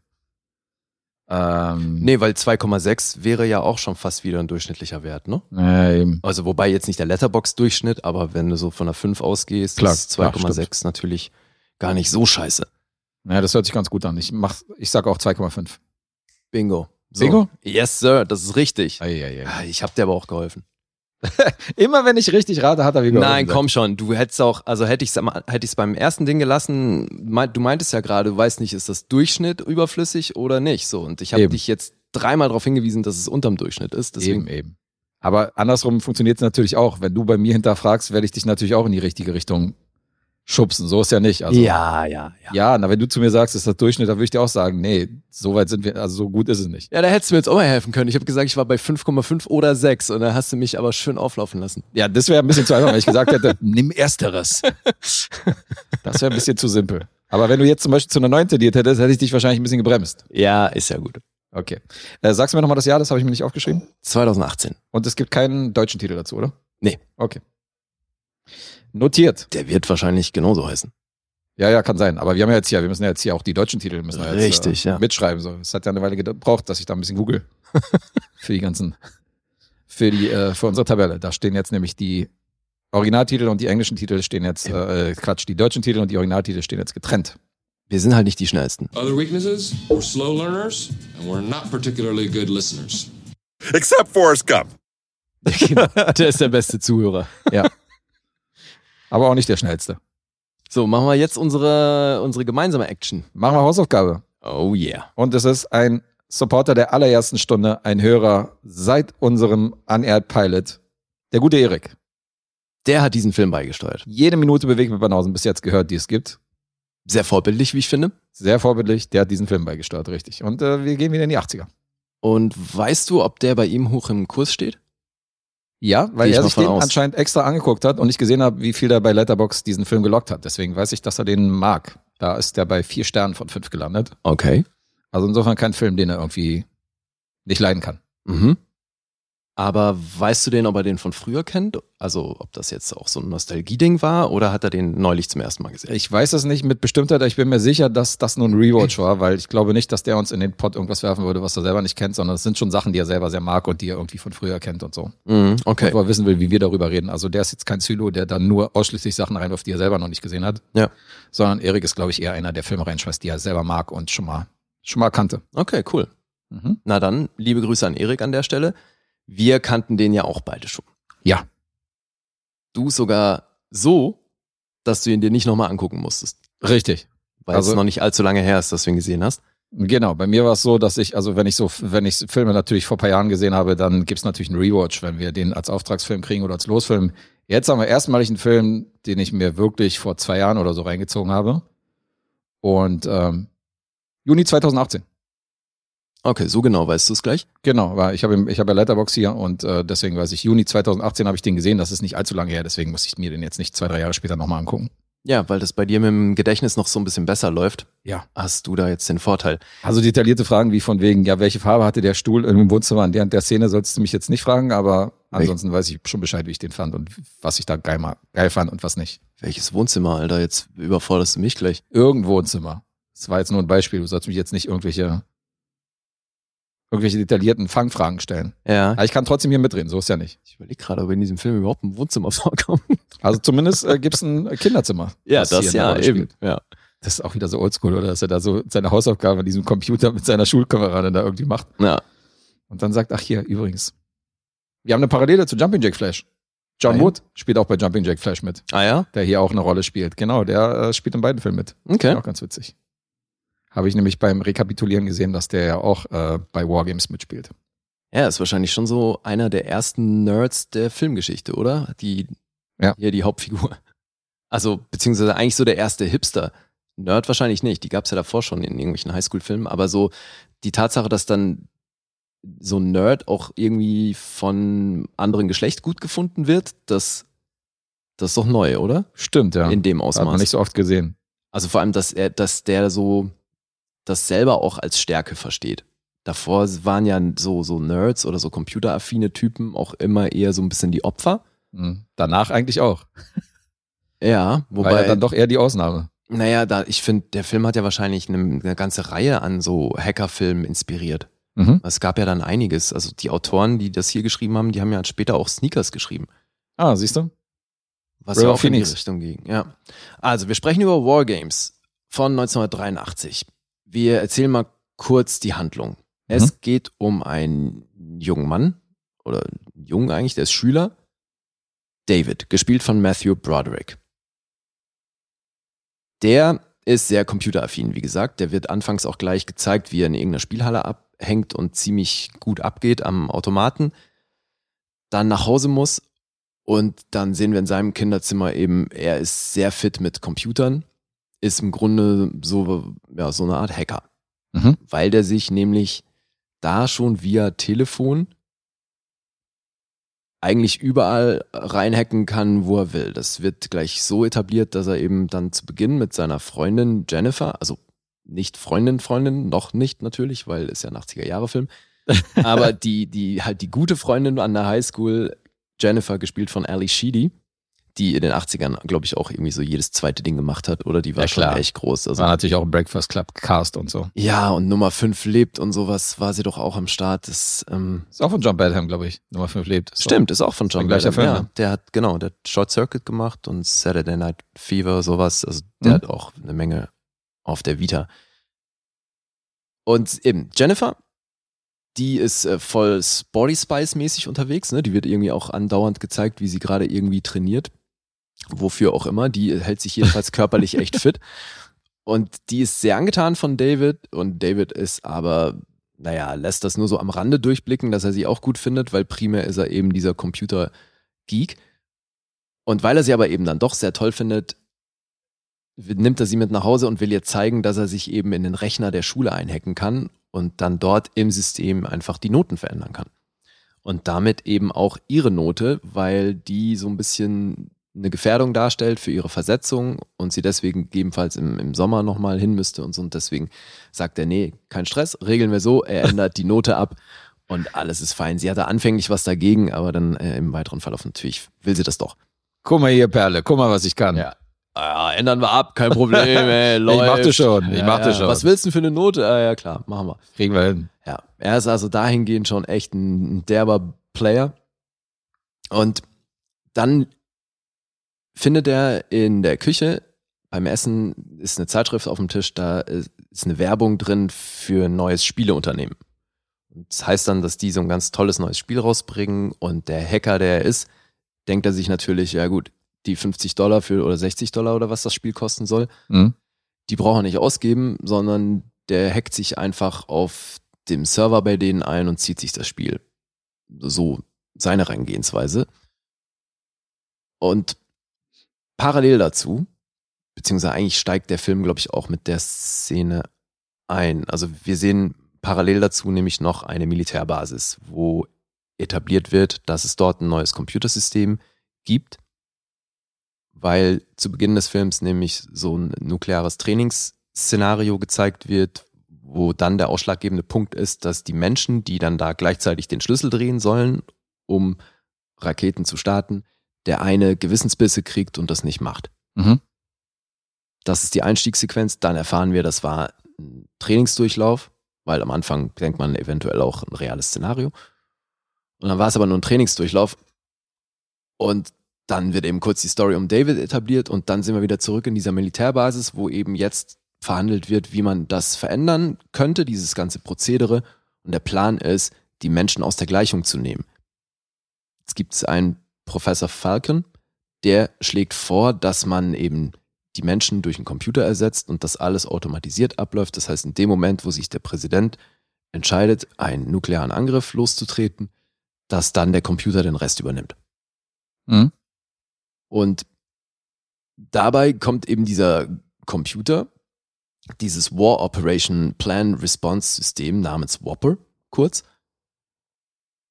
Das wird eben äh, vorgeführt und relativ schnell heißt dann alles klar, Menschen raus, Maschine rein, so machen wir das. Und dann kommt David zum Einsatz, weil der sich dann eben beim Versuch, dieses Spiel zu ziehen, plötzlich mit Whopper kommuniziert. Und Whopper mit ihm dieses vermeintliche Spiel spielt, weil das ist nämlich der Job von Whopper. Der macht nichts anderes als quasi Weltkrieg, den dritten Weltkrieg, immer durchzuspielen, um so möglichst wie ein Schachcomputer alle möglichen Szenarien einmal erforscht zu haben, um dann zu wissen, welches das Beste ist. Mhm. Dazu dient dieses vermeintliche Spiel, was dann eben David mit diesem Computer spielt. Das ist, äh, das ufert dann so weit aus, dass natürlich der Geheimdienst auf ihn aufmerksam wird, die cashen sich den ein und dann geht's drum, der, das Militär davon zu überzeugen, dass das alles eine Simulation ist und kein reales Szenario, weil die reagieren natürlich so, als, Also Als wenn's Kriegs- gäbe es tatsächlich Kriegszustand ist. gerade eine reale Bedrohung von russischer Seite Mhm. weil ja, klar, Kalter Krieg. Das ist erstmal die Handlung. Die bösen Russen der 80er Jahre. Natürlich. Der große Feind in den amerikanischen Filmen. Ja. Und eben dieser besagte Professor Falcon wird eben von John Wood gespielt. Und ansonsten haben wir hier noch Barry Corbin, der, glaube ich, in den 80ern und 90ern schon auch, naja, auch darüber hinaus auf jeden Fall, Ja. eine Menge gemacht hat. Ja. Ja, für drei Oscars war der nominiert. Das finde ich auch schon ganz schön krass. Hatte ich nicht auf dem Schirm. Ich auch nicht. Kostüme? Äh, ich müsste jetzt im Detail nochmal nachgucken, was es genau war, aber ähm, ich meine auf jeden Fall Effekte, Drehbuch und ich glaube Kamera war noch nominiert. Ah, okay. Wollte gerade sagen, wahrscheinlich keine Schauspiel-Oscars dabei gewesen. Kann ich mir nicht vorstellen. Nein, die nicht. Aber warte, ich sag's dir lieber genau. Ja, Drehbuch, Kamera, Sound, nicht Effekte. Ah, siehst du? Ja. Die technischen Kategorien. Ja, weil das mit den Effekten ist hier nämlich so eine Sache. Im Endeffekt sieht man nur viele Displays und halt Textzeilen, die geschrieben werden und dann hat man halt eine Computerstimme. Mhm. Aber ansonsten kommt hier nichts aller CGI oder sowas zum Einsatz. Es gibt hier kaum oder nicht groß visuelle Effekte. Es beschränkt sich eigentlich auf diese Auseinandersetzung mit den Computern. Und das ist schon lustig, was dieser Film wirklich für eine Welle losgetreten hat an, also was, was das für die ganze Computerwelt bedeutet hat. ne? Es hat zum einen eben viele Filme über Computer und Hacker inspiriert. Mhm. Aber die Verkäufe von Computern und damit verbundene Kurse und so haben halt auch tierisch angezogen nach dem Film. Mhm. Es ging sogar so weit, dass sich die amerikanische Regierung darauf einstellen musste, weil ähnlich wie bei ähm, Dr. Strangelove haben die hier ein Szenario gezeigt, wo sich die Regierung dann gedacht hat, okay, fuck, das könnte wirklich passieren. Ähm, wir müssen da irgendwie einen Riegel vorschieben. Das ist ja auch so, zu dem Zeitpunkt war Hacking ja noch legal. Das wurde erst 1990 illegal. Ach so. Ja, weil niemand in dem Moment als Computer erfunden wurden oder da, da so eine Struktur kreiert wurde, dass die auch miteinander vernetzt sind, ist erstmal niemand davon ausgegangen, dass sich da jemand illegal Zugang verschafft. Aber okay, klar. Man denkt natürlich nicht daran, dass man damit Deswegen- auch Unfug treiben kann. Ja, weil es war auch wirklich noch vieles nicht passwortgeschützt, Mhm. was ja hier in dem Film schon auch mitunter ein zentrales Thema ist, dass er eben Passwörter knacken kann oder, oder die, diese Passwörter sich zu den Zugang verschafft. Mhm. Ja, und da musste eben entsprechend reagiert werden. Das finde ich schon lustig. Dass da so, das war dann auch so, dass die wohl irgendwie vier Minuten aus Wargames haben sie dann entsprechend den Leuten gezeigt, die mit damit beauftragt wurden. Weil das eben auch hier wieder wie so ein, wie so ein Trainingsprogramm war. Naja. Ansonsten, ja, willst du sagen, wie du den fandest? Ich hatte hier noch ein paar, paar Trivia-Facts, die jetzt aber auch nicht groß spannend sind. Wusstest du, dass es da ein Sequel von gibt? Nee. Ja, war auch Direct to Video Wargames 2 der Todescode. Aber von 2008. Oh, so spät, ja. Macht da irgendjemand mit, den man kennt? Ich habe ich nicht nachgeguckt, weil das wirklich das also wenn es so ein Direct to Video war, würde es mich wundern. Ja. Also so ein spätes Remake da, von dem man noch nie was gehört hat, da klingen gleich die Alarmglocken. Da hat man wahrscheinlich nichts verpasst. Äh, ich weiß nicht, ob der Funfact noch kommt, weil ich weiß, dass man Reagan diesen Film vorgespielt hat. Mhm. Und äh, dass man grundsätzlich das Pentagon und so gefragt hat, ob denn dieses Szenario realistisch ist, ob das wirklich passieren kann, dass, äh, dass sowas eintritt. Ja, gut, das Und- habe ich jetzt schon so ein bisschen vorweggenommen durch das, was ich gesagt habe, ne? Klar. Aber ich kann, ich, also ich kann mich noch erinnern, dunkel, dass das wohl hieß, dass es grundsätzlich auch so, also du- dass es durchaus plausibel ist, dass sowas vielleicht eintreten könnte. Ja, deswegen haben sie ja reagiert und Mhm. äh, da eben entsprechende Maßnahmen eingeführt. Genau. Ist auch s- tatsächlich das erste Mal jetzt in einem Filmkontext, dass der Begriff Firewall in irgendeiner Form zum Einsatz kommt. Ach so. Also das, deswegen, das war alles, das hatte Hand und Fuß. Die haben sich, die Autoren haben sich auch tatsächlich intensiv mit den Leuten auseinandergesetzt, die davon Ahnung haben und haben da schon gut recherchiert. Es gibt hier in, äh, als die sich den Jungen geschnappt haben und dann zu dieser Militärbasis fahren, Mhm. sind die in so einem Jeep unterwegs. Und der crasht dann an einer Stelle, fährt er in so ein Tor rein. Ja. Das war ein tatsächlicher Unfall. Das war nicht geplant. Ach, Das war wirklich ein Unfall am Set, haben die aber drin gelassen, mussten dadurch aber dann eine Szene einbauen, wo die quasi aus diesem Wrack aussteigen und wieder losrennen. hm? Finde ich ganz schön krass, ey, wenn du überlegst, halt einfach wirklich der reale Unfall, der dann schlussendlich im Film ist. das ist ja wirklich witzig, ja. Ja, und War Matthew Broderick ein besserer Hacker als ein. Ja, er ist ja nicht gefahren. Ach, er ist das nicht war, gefahren. Nee, Das das kann war mich die nicht mehr Nummer, wo, erinnern. nee, er war ja ein Junge zu dem Zeitpunkt. Das war ja, Stimmt, die stimmt, haben stimmt. den ja eingesagt, ne? Das FBI kommt und sagt hier, äh, du Ja, musst stimmt. mitkommen. Und dann packen die den in den Jeep. Nee, es war einer vom Militär, der gefahren ist. Und diese NORAD Station, die die hier gebaut haben, also diese, diese Militärbasis mit dem, mit der ganzen Computertechnik drin, Hm? war zum damaligen Zeitpunkt das teuerste Set aller Zeiten. Hat, Ui, hat eine Million gekostet, das Ding Alter, okay. nur dieses Set. Und ich meine, wenn du überlegst, dass der ganze Film 12 Millionen gekostet hat, ist schon krass, dass hier eine Million nur für das eine Set drauf ging.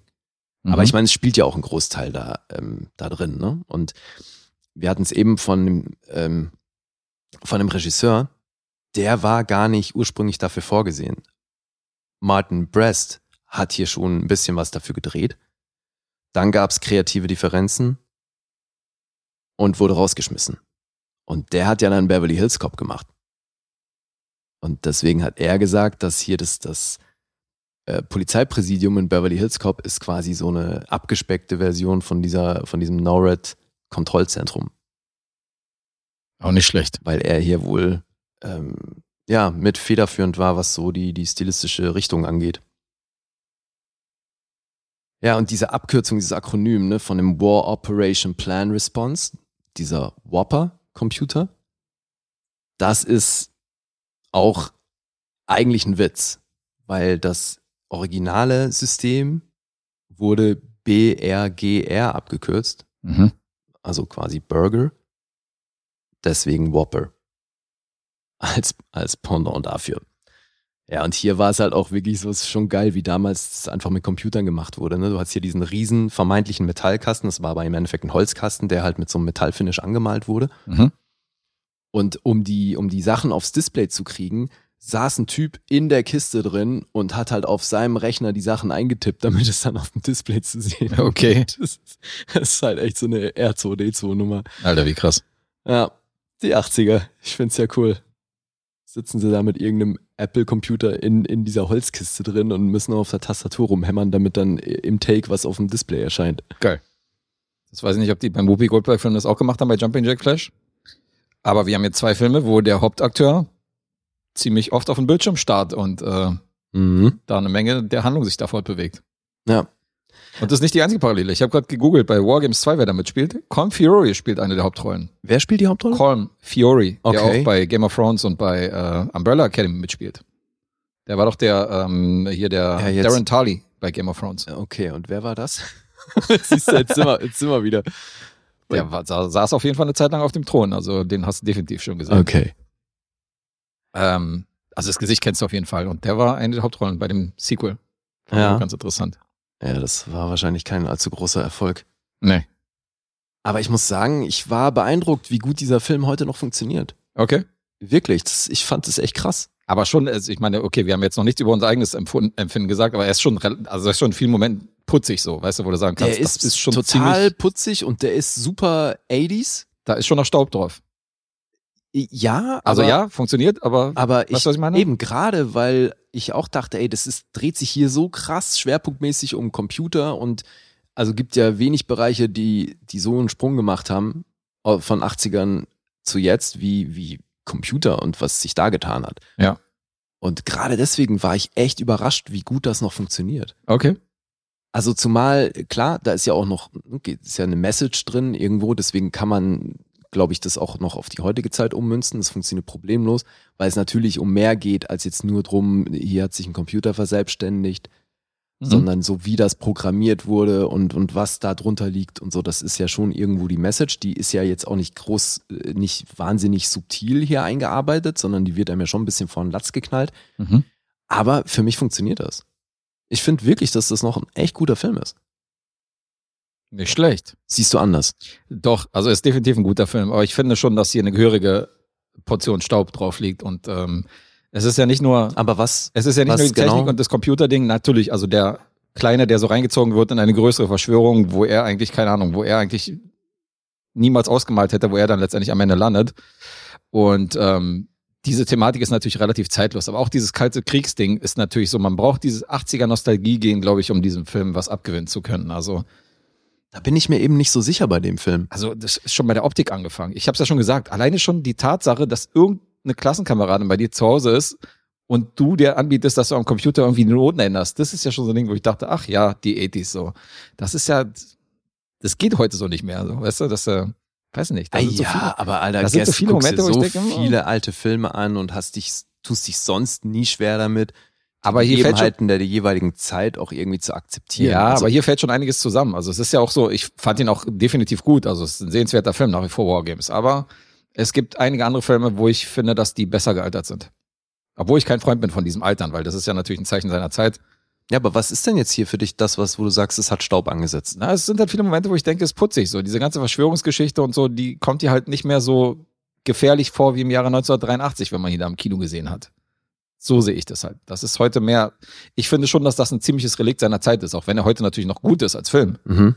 Aber die Story, die Handlung, die Technik, alles, was da drin vorkommt, der Kalte Krieg, die ganze Verschwörungsgeschichte, das ist, das war im 19, 1984, 85 war das schon ein bisschen passé.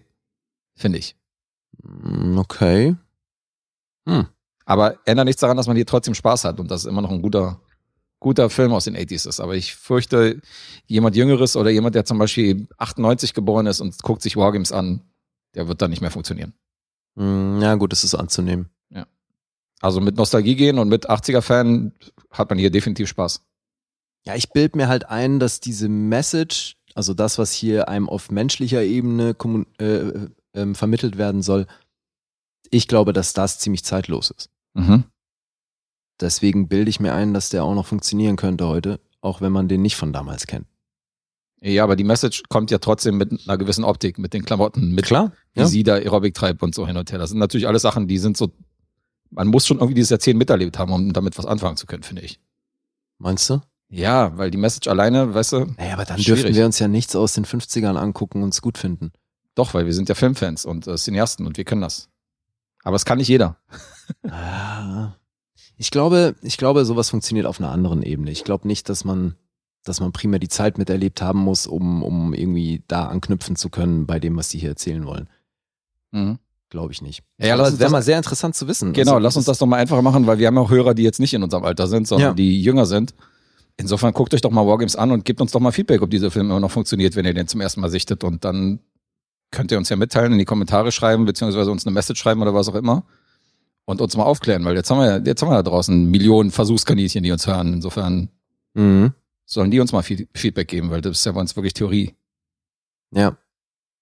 Aber es ist trotzdem ein cooler Ja. Film. Ich meine, Matthew Broderick hat ja auch so eine ähnliche Rolle wie Ferris Bueller. Der ist ja auch sehr frech. Ja, ja, Im Unterricht und, Natürlich, äh, klar. lässt da böse Sprüche ab, wenn's, wenn der Lehrer fragt, der Lehrer nicht an einer Stelle irgendwie so mit der, mit der Fortpflanzung. Ja. Wie war das nochmal?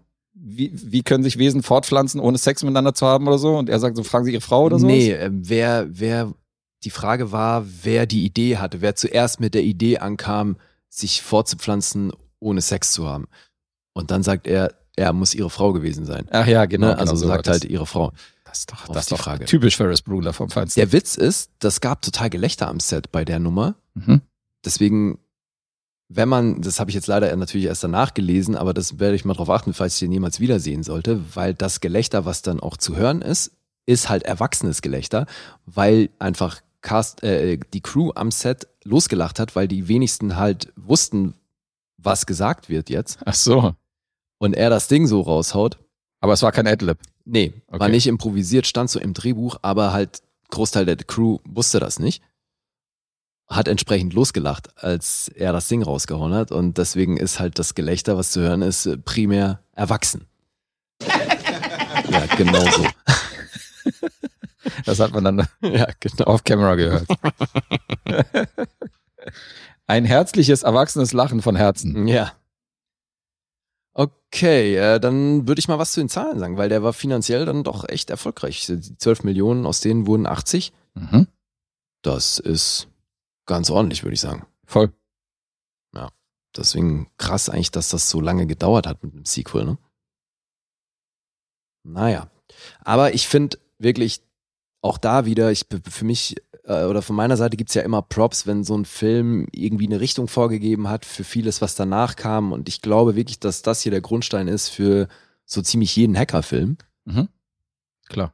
Aber es ist natürlich so eine Hackerfilme oder beziehungsweise so diese Hackerrollen sind doch nicht sonderlich variabel, wenn du mich fragst. Nee, aber ich Müssen halt finde Typen eben, sein, also die sich am gerade Computer zum gut Beispiel, auskennen. gerade sowas in den 90ern da kam, ich fand äh, Sneakers echt gut, ich fand Hackers echt gut. Okay. Du nicht? Geht so. Okay. War mir tatsächlich ein bisschen, also ich war nie so ein Computertechnik-Freak, der irgendwie das neueste Zeug haben musste. Ich kann bis heute irgendwie nichts programmieren und nichts irgendwie, hab bis heute keine Ahnung irgendwie. Ich habe vor einem halben Jahr gelernt, wie man E-Mail verschickt. Insofern, das ist für Mhm. mich alles Ja, so. ja. Okay. Und deswegen war ich nie so ein Freund von diesen Hackerfilmen. Ich war nie so technisch involviert, dass ich gesagt habe, das finde ich jetzt super interessant. Für mich waren das halt immer noch Nerds. Ja. Ich habe das- mich gefragt, warum dieser Nerd jetzt mit Ali Sheedy rummacht. Das, das war so eher so meine Perspektive. Ja, sag ich ja. der, der Patient Zero unter den Hipstern. Genau. Ja, also ich, wie gesagt, ich war sehr gut unterhalten Mhm. und mochte das. 7,1 gibt's auf IMDb von den Usern für diesen Film. Übrigens ab 12 freigegeben, geht eine Stunde 54 Minuten. Mhm. Metascore liegt bei 77. Auf Rotten Tomatoes gibt's von der Kritik 7,6 und vom Publikum 3,8 von 5. Auf Letterboxd, wer hätte es gedacht, 3,4. Da gibt's wieder Leute, die Hayden. Und wenn ihr all diese Zahlen zusammenzählt, dann kommt ihr bestimmt auf irgendwelche Koordinaten, die euch zu einem Farmhaus in Arkansas irgendwo führen und äh, Ja, genau. da im Keller ist dann irgendein Geheimnis vergraben. 100 Prozent. Da findet man dann die Überreste von Whopper. Genau. Von einem Warper. okay, jetzt raten wir gegenseitig. Ja. Wer fängt an? Ah, du bist bei sieben. Das ist vollkommen korrekt, mein Freund. Ich bin bei sieben. Sehr schön. Du bist bei acht. Auch das ist vollkommen korrekt. Na, fein. Ach Gott, das sieht schon wieder nicht gut aus hier. Eins der seltenen Male, wo die mehr Punkte gibt für den Hausaufgabenfilm als ich. Seltene Male? Was? Du bist Alter, doch- ich war bei Ghostbusters auch bei zehn, da warst du nicht. Da war ich einen halben Punkt runter. Jetzt komm. Ja, Jetzt aber komm. dann erzähl doch nicht von Nee, eins ein der Punkt. wenigen Male, die, wo ich weniger Punkte gebe als du. Äh, Lass mehr uns Punkte nicht gebe wieder, als Lass du. uns nicht wieder ein Tortendiagramm erstellen. Ja, ich warte immer noch drauf. Wo ist es? Ist in Arbeit. So gelogen, ey. Ist in Arbeit. So, jetzt kommst du mit dem nächsten. Jetzt komme ich mit dem nächsten. Habe ich ja Scheiß erzählt, weil wir haben ja nur zwei Filme. Das heißt, der zweite ist ja gar nicht. Der dritte ist ja aus den 80ern, der kommt ja diesmal gar nicht. Ach Stimmt so, erstmal nee, weil durcheinander deswegen gekommen? dachte ich ja, jetzt müsste der nächste 80er kommen, oder? Nee, nee, kommt er nicht. Sondern der Film ist jetzt aus dem Jahre 2017. Ist wieder gelogen, Alter. Jetzt ist immer das gleiche Problem. Wieder gelogen. Shit in your mustache? The whole world smells bad. Gedulde dich eine halbe Stunde, dann hörst du, was aus den 80ern noch so kommt. ja. Alle, alle anderen müssen sich ein paar Tage gedulden. zwei Tage, na kommt, Jungs, ja. Wenn ihr immer noch die lange Ban- Banausen-Folge hören wollt, dann müsst ihr halt bis Donnerstag warten und euch beide Folgen hintereinander reinziehen, ja. Dann habt ihr wieder die, Oder so, eben. habt ihr wieder die viereinhalb äh, Stunden, die wir sonst auch bringen. Also insofern easy peasy. Neue Strategie. Alles wie immer. Äh, nee, das ist ein neuer Film, der ist aus dem Jahr 2017. Und ich habe mir wieder einen Western angeguckt. The Ballad of Lefty Brown heißt der Film. Lefty Brown. Ja, Drehbuch und Regie. Jaco Moshi heißt der junge Mann. Ich finde, Lefty Brown klingt wie ein Rapper. Lefty Brown klingt, klingt wie ein Rapper? Ja. Ja, es klingt wirklich wie ein Rapper. Ist aber kein Rapper, ist ein Cowboy. Apropos Rapper. Okay. Ich muss, Entschuldigung. Ich hoffe, es passt zum Thema, was du jetzt bringst. weil Ja, ich es bin jetzt passt schon eigentlich mitten zum in der Thema. Western-Rezension. Nee, es passt eigentlich zum letzten Thema, weil bei Wargames, wirklich, seit ich Wargames gesehen habe, habe ich wieder diesen OC-Track im Kopf. Alter, jetzt fällt mir auch noch ein Fun-Fact an. Es gibt so viele Lieder, die Wargames heißen, ist mir dann aufgefallen, weil ich dann eben, ich wollte dann unbedingt, weil ich das Jewels-Album früher hoch und runter gehört habe und wollte dann unbedingt Wargames hören. Du kennst den, ne? Ja, natürlich. Organized Confusion. Ja. Alter, Alter. Und dann habe ich erstmal gesehen, ähm, via Spotify, wie viele Lieder es gibt, die Wargames heißen. Stimmt. Und nicht nur das, unser Kumpel Materia hat nämlich auch äh, in seinem Song Endboss diese Zeile äh, gesampelt, wo er sagt so, now we play a game oder so, die der Computer dann irgendwie Let's sagt. play a game, ja. Let's play a game. Und das hat er zum Beispiel bei Endboss auch reingesampelt, also Fans von Materia. Ach, Die Sie- Zeile ist aus Wargames. okay, wollte ich auch noch samplen. Siehst du? Wär's nicht der Erste. Ja, oder? offenbar. Jetzt sampelt die schon Materia. Nee, genau. Oh, man, I feel like such an idiot. I resent that. Das ist ja nett. Ja. In der Hinsicht bist du kein Idiot. Okay, So, The Ja. Ballad of Lefty Brown. jetzt Western. In der Hauptrolle, obwohl, nee, wir machen das mal anders. Ich erzähle mal die Handlung und dann erzähle ich mal, wer so alles mitspielt im Laufe der Handlung. Das äh, dröseln wir mal diesmal andersrum auf. Mhm. 1889, Montana. Äh, wir haben hier einen Ex-Sheriff, gespielt von Peter Fonda, hochkarätig besetzt, zwei Jahre vor seinem Tod. Der wird zum Senator ernannt und über, übergibt den Schutz der Familienfarm. Seine Frau übrigens gespielt von Kathy Baker, die man durchaus auch kennen könnte. Ähm, da er irgendwie die Stadt muss, um diesen Senatorposten anzunehmen, übergibt er den Schutz von dieser Farm seinem langjährigen Assistenten und Freund Lefty Brown. Und er legt gleichzeitig, also hier äh, Peter Fonda, legt gleichzeitig die Waffen nieder, weil er sagt, die Westernhelden, Revolverheldzeit ist vorbei. Ich gehe jetzt in die Politik, deswegen brauche ich jetzt keine Waffen mehr. Dieser besagte Lefty Brown, der ihn sein Leben lang begleitet, wird von einem Schauspieler gespielt, der von mir von Jahrzehnt zu Jahrzehnt gestiegen ist in seiner Gunst. Den fand ich in, der 90, in den 90ern fand ich den so mäh, Präsident bei Independence Day, äh, während du schliefst und so. Da war er so, ja, okay, Bill Pullman. Ja. In den 2000ern habe ich schon ein paar Filme gesehen, zum Beispiel diesen, diesen äh, Film Unter Kontrolle, Mhm. äh, Außer Kontrolle, ich weiß nicht, ob du den gesehen hast zum Beispiel, mit Julian Binoche und ihm. Nee. Den Glaub fand nicht. ich richtig gut. Da dachte ich schon so, okay, schon besser die Rolle. Und im Jahre, äh, in den 2010er Jahren hat er unter anderem in The Sinner mitgespielt in dieser Serie. Da fand ich ihn richtig gut. Ja. Da habe ich gesagt, Alter, ist ein richtig guter Schauspieler. Und wir haben ihn auch gesehen bei Dark Waters und so. Also der hat es mittlerweile gut drauf. Deswegen habe ich mich gefreut, dass Bill Pullman hier die Hauptrolle spielt von diesem besagten Lefty Brown. Ja, und im zweiten Independence Day natürlich nicht zu vergessen. Ne? Da natürlich nicht zu vergessen, ja, ist natürlich auch ein großartiger Film, wo er mitgespielt hat. Dann passiert folgendes: Zwei Pferde werden von der Farm geklaut. Und die beiden alternden Helden setzen sich dann auf die Pferde, diesen Pferdedieben auf die Spur zu kommen. Dieser eine von den Pferdedieben wird auch dargestellt von einem Typen, den ich sehr, sehr mag, Joe Anderson. Der spielt in diesem Lieblingsmusical von mir mit Across the Universe. Den hast du definitiv schon mal gesehen. So ein blonder Typ, der hat schon in ganz vielen Filmen mitgespielt und ich finde, er ist ein sehr charismatischer Schauspieler, von dem man viel zu wenig sieht. Und als die beiden sich so unterhalten über die Karriere und was er demnächst irgendwie in der Politik bewegen würde und so nichts, nichts, äh, also jetzt irgendwie an nichts, nichts Böses denken, durch die Steppe reiten, landet der eine Sniper einen Kopfschuss und tötet Peter Fonda. Oh. Schießt Bill Pullman alias Lefty Brown an, der fällt vom Pferd und muss dazu sehen, wie sein bester Kumpel seit 300 Jahren vor ihm krepiert. Das ist alles noch zu Beginn des Films. Das ist alles Beginn des Films. Ja, Peter Fonda ist vielleicht fünf Minuten oder so zu sehen. Das ist ja krass. Und Lefty reitet dann zurück zur Farm, begegnet dann auf dem Weg zur Farm auch einem, einem kleinen Jungen, der sich ihnen dann auch noch anschließt, der da in der Wildnis irgendwie äh, alleine unterwegs ist. Er Reitet zur Farm und muss sich dann Vorwürfe der Witwe anhören, dass, äh, dass er halt nicht so richtig aufgepasst hat und warum er ihn sterben ließ, also seinen besten Freund sterben ließ und so weiter und so fort. Dann tauchen auch Freunde der Familie auf, nämlich ein Gouverneur und ein Marshal. Die werden gespielt von Tommy Flanagan, Mhm. der spielt den Marshall, den kennt man ja aus Sons of Anarchy, der spielt dann den Chips. Und ähm, der Governor wird gespielt von Jim Caviezel. Okay. Auch hochkarätig besetzt, lange nicht gesehen. Ja, gut. Das sei mal dahingestellt, ob das jetzt ein Hochkaräter ist oder nicht. Ja, gut, aber hat schon viele Filme mitgespielt, wo man ihn definitiv schon mal gesehen hat. Also ist Ja. schon ein Schauspieler, den man kennt. Und die eilen zur Hilfe und Lefty macht sich in der Zeit aber alleine auf, um den Mörder zu finden und zu töten. Und als der Junge dann auch noch verletzt wird auf dem Weg dahin, diesen Mörder aufzuspüren, macht sich Lefty halt zurück zur Farm, um irgendwie diesen Jungen zu versorgen, um Sachen zu holen, die er halt braucht, um diesen Jungen da irgendwie verletzt nochmal aufzulesen. Mhm. Und als er zurückkommt, wird er des Mordes beschuldigt, weil niemand hat diesen, diese Pferdediebe jemals gesehen, niemand hat diesen Sniper gesehen und die gehen davon aus, dass er letztendlich diesen Tod zu verantworten hat von seinem, von seinem besten Kumpel. Und die Tatsache, dass die beste Freunde waren, ist völlig egal. Das ist egal, weil die Aha. gehen davon aus, dass er sich einfach die Farm unter den Nagel reißen wollte und was auch immer. Und deswegen ist er Tatverdächtiger Nummer eins und muss dann auch sofort wieder flüchten von dieser Farm, jagt praktisch diese, diesen Mörder von seinem besten Kumpel und wird dann auch noch des Mordes bezichtigt von den anderen äh, Ranchbesitzern und von den anderen Ranchbewohnern und Kumpels, die mit ihm aufgewachsen sind. Dumm gelaufen. Ja. Das ist Stand der Dinge. Das heißt, Bill Pullman ist auf der Flucht und Tommy Flanagan f- reitet ihm nach, um ihn äh, praktisch zur Rede zu stellen, beziehungsweise zurück zur Ranch zu bringen. Und Jim Caviezel ist halt der besagte Governor, der da so ein bisschen die Fäden spinnt in dieser, in dieser Stadt. Mhm. Das ist die Prämisse des Films. Und warum heißt er Lefty? Das weiß ich auch nicht, weil der ist kein Lefty. Ist er Linkshänder? Nee. Auch nicht. Der schießt mit rechts und alles, was er macht, macht er mit der rechten Hand. Also ist einfach sein Spitzname. Vielleicht ist er Linksträger. Vielleicht ist er Linksträger.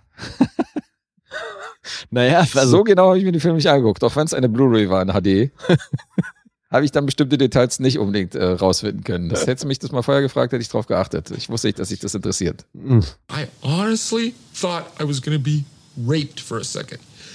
Ja, Raped von einem Lefty. The Ballad of Lefty Brown. Äh, guter Western, definitiv solide inszeniert und mit äh, tollen Schauspielern äh, besetzt. Bill Pullman, Joe Anderson, Peter Fonda, Kathy Baker, Tommy Flanagan, Jim Caviezel. Gute Leute hier am Start und äh, nicht der spektakulärste Western, aber auch keine Schande für sein Genre. So will ich es mal ausdrücken. Mhm. Fun Facts gibt's hier nicht groß. Das Budget von 8 Millionen hat nicht mal ein Zehntel, also ungefähr ein Zehntel eingespielt, also ist weit entfernt von Erfolg gewesen. Geht 111 Minuten. hat der Längen? Ein bisschen. Ja, so ein bisschen. Aber Okay. 111 Minuten, aber ist jetzt äh, Aber du bist ja durchaus akzept akzeptabel. Jetzt nicht so eine Länge, wo du sagst, boah, jetzt zieht sich's aber, sondern schon so. Ist okay. gut, aber du bist ja Fan des Genres. Ja. Wie, wie würdest du jetzt sagen, ist der, dieser Film für Leute, die mit Western jetzt nicht so viel anfangen können? Die würde ich dann natürlich eher zu den äh, Western schicken, wo man sagt, hier seid ihr besser aufgehoben. Okay. weißt du, so, weiß ich nicht. Also wenn es jetzt extreme Popcorn-Leute sind, dann sollen die sich die glorreichen Sieben, die neue Version, angucken. Mhm. Wenn es jetzt anspruchsvolle Leute sind, dann gucken die sowas wie erbarmungslos, den du ja hier vorgestellt hast. Ja. Äh, da schickt man die jetzt nicht, da schickt man jetzt nicht unbedingt so einen Kleinwestern hinterher. Aber wenn es wenn es jetzt Western-Fans gibt, die sich auch mal so Filme abseits von den Hits angucken, Mhm. dann ist The Ballad of Lefty Brown schon ein besserer Vertreter des Ganzen, Okay. wenn ihr damit geholfen ist. Ja? Ja. IMDb 6,3, Metascore 64, Rotten Tomatoes 6,3, 3,4 von Audience, Letterbox 3,0. Und Okay. wenn ihr diese Zahlen zusammenzählt und durch vier subtrahiert, dann kommt ihr auf eine Burger King Filiale in Königs Wusterhausen. Ja. Durch vier subtrahieren, Alter. Das wird jetzt ganz anspruchsvoll. Wie viele Punkte habe ich The Ballad of Lefty Brown gegeben, lieber Lee? Ah, Ich glaube, weil du Fan des Genres bist, bist du bei sieben. Äh, das ist eine Punktlandung. Cool. Die sieben ist richtig. So. Nice. Geht ja doch noch. Das Na ist klar. ja ein unspektakuläres Ding hier. Jetzt habe ich am Anfang einmal einen halben Punkt daneben gelingen und das reicht dann für die Niederlage oder was? Das wissen wir ja noch nicht. Ah. Weil einmal muss ich ja noch raten. Ja, ja, eben, aber ich glaube, da kannst du nicht so viel falsch machen. Ja, gucken wir mal. Lass es ein Lieblingsfilm von dir sein. Komm. Na, es ist zumindest mal ein, ein Genre, was ich sehr mag und auch die einzelnen Bestandteile hier mag ich enorm. Ob Mhm. das in der Summe auch funktioniert, wirst du gleich hören.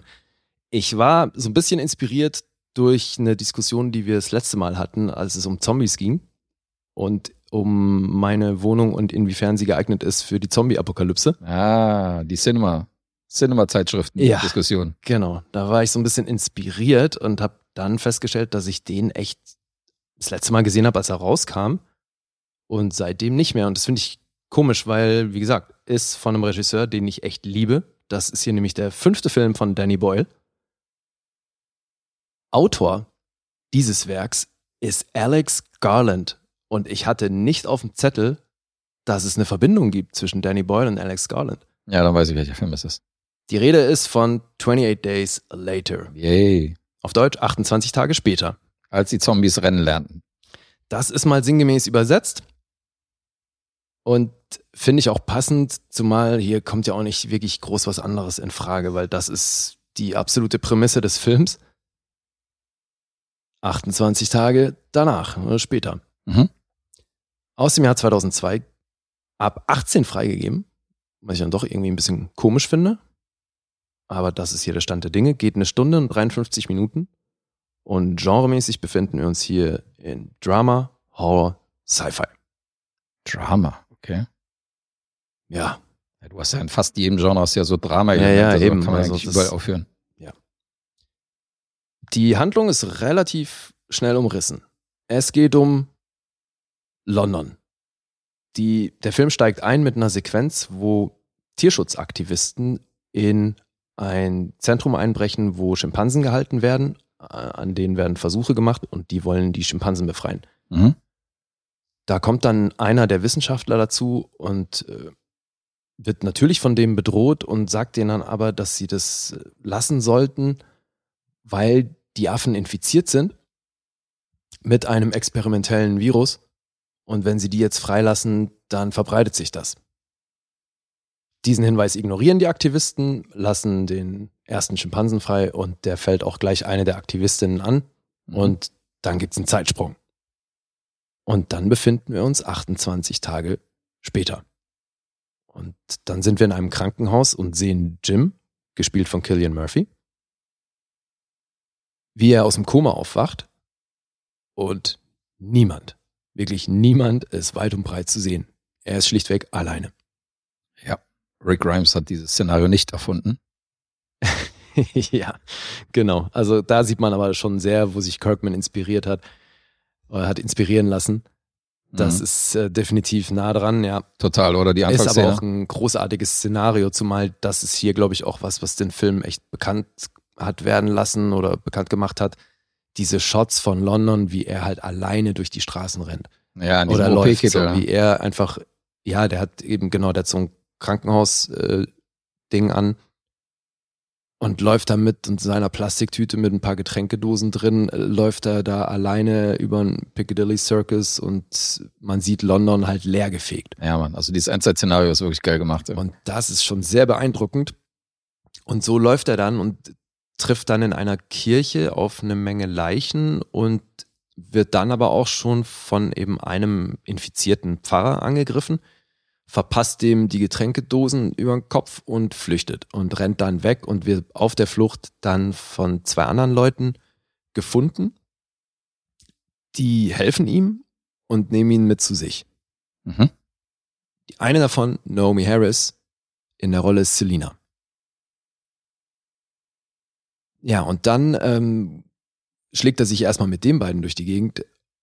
Im weiteren Verlauf landen sie dann aber bei, in einer Wohnung, die sie von weitem sehen, weil da so eine, so eine Lichterkette draußen dran ist, die blinkt und die sehen das aus der Ferne, gehen dahin und kommen hoch in diese Wohnung, finden dort Frank und Hannah vor. Das ist ein Vater und seine Tochter, gespielt von Brandon Gleason und Megan Burns. Brandon Gleason spielt da noch mit. Ja, Mann. Das hab ich der gar nicht ist- mehr auf dem Schirm. Der ist der Vater, der ist Frank. krass. Und Frank, dann sind sie erstmal in dieser Wohnung und sind dort sicher. Und Frank erzählt ihnen dann, dass er über sein Radio eine Frequenz gefunden hat, wo ein Notruf ausgesendet wird. Das ist eine Aufnahme, die dann im Loop läuft, wo gesagt wird, dass es nördlich von Manchester ein Haus gibt wo, oder eine eine Basis, wo sie sich niedergelassen haben. Und es wird auch da von der, von der Rettung gesprochen und von einer Lösung gegen das Virus. Also machen sie sich auf den Weg dahin, Mhm. setzen sich in das Taxi von Frank und fahren, fahren zu viert dahin. Und natürlich ist das dann ein beschwerlicher Trip und natürlich passieren unterwegs noch ein paar Dinge.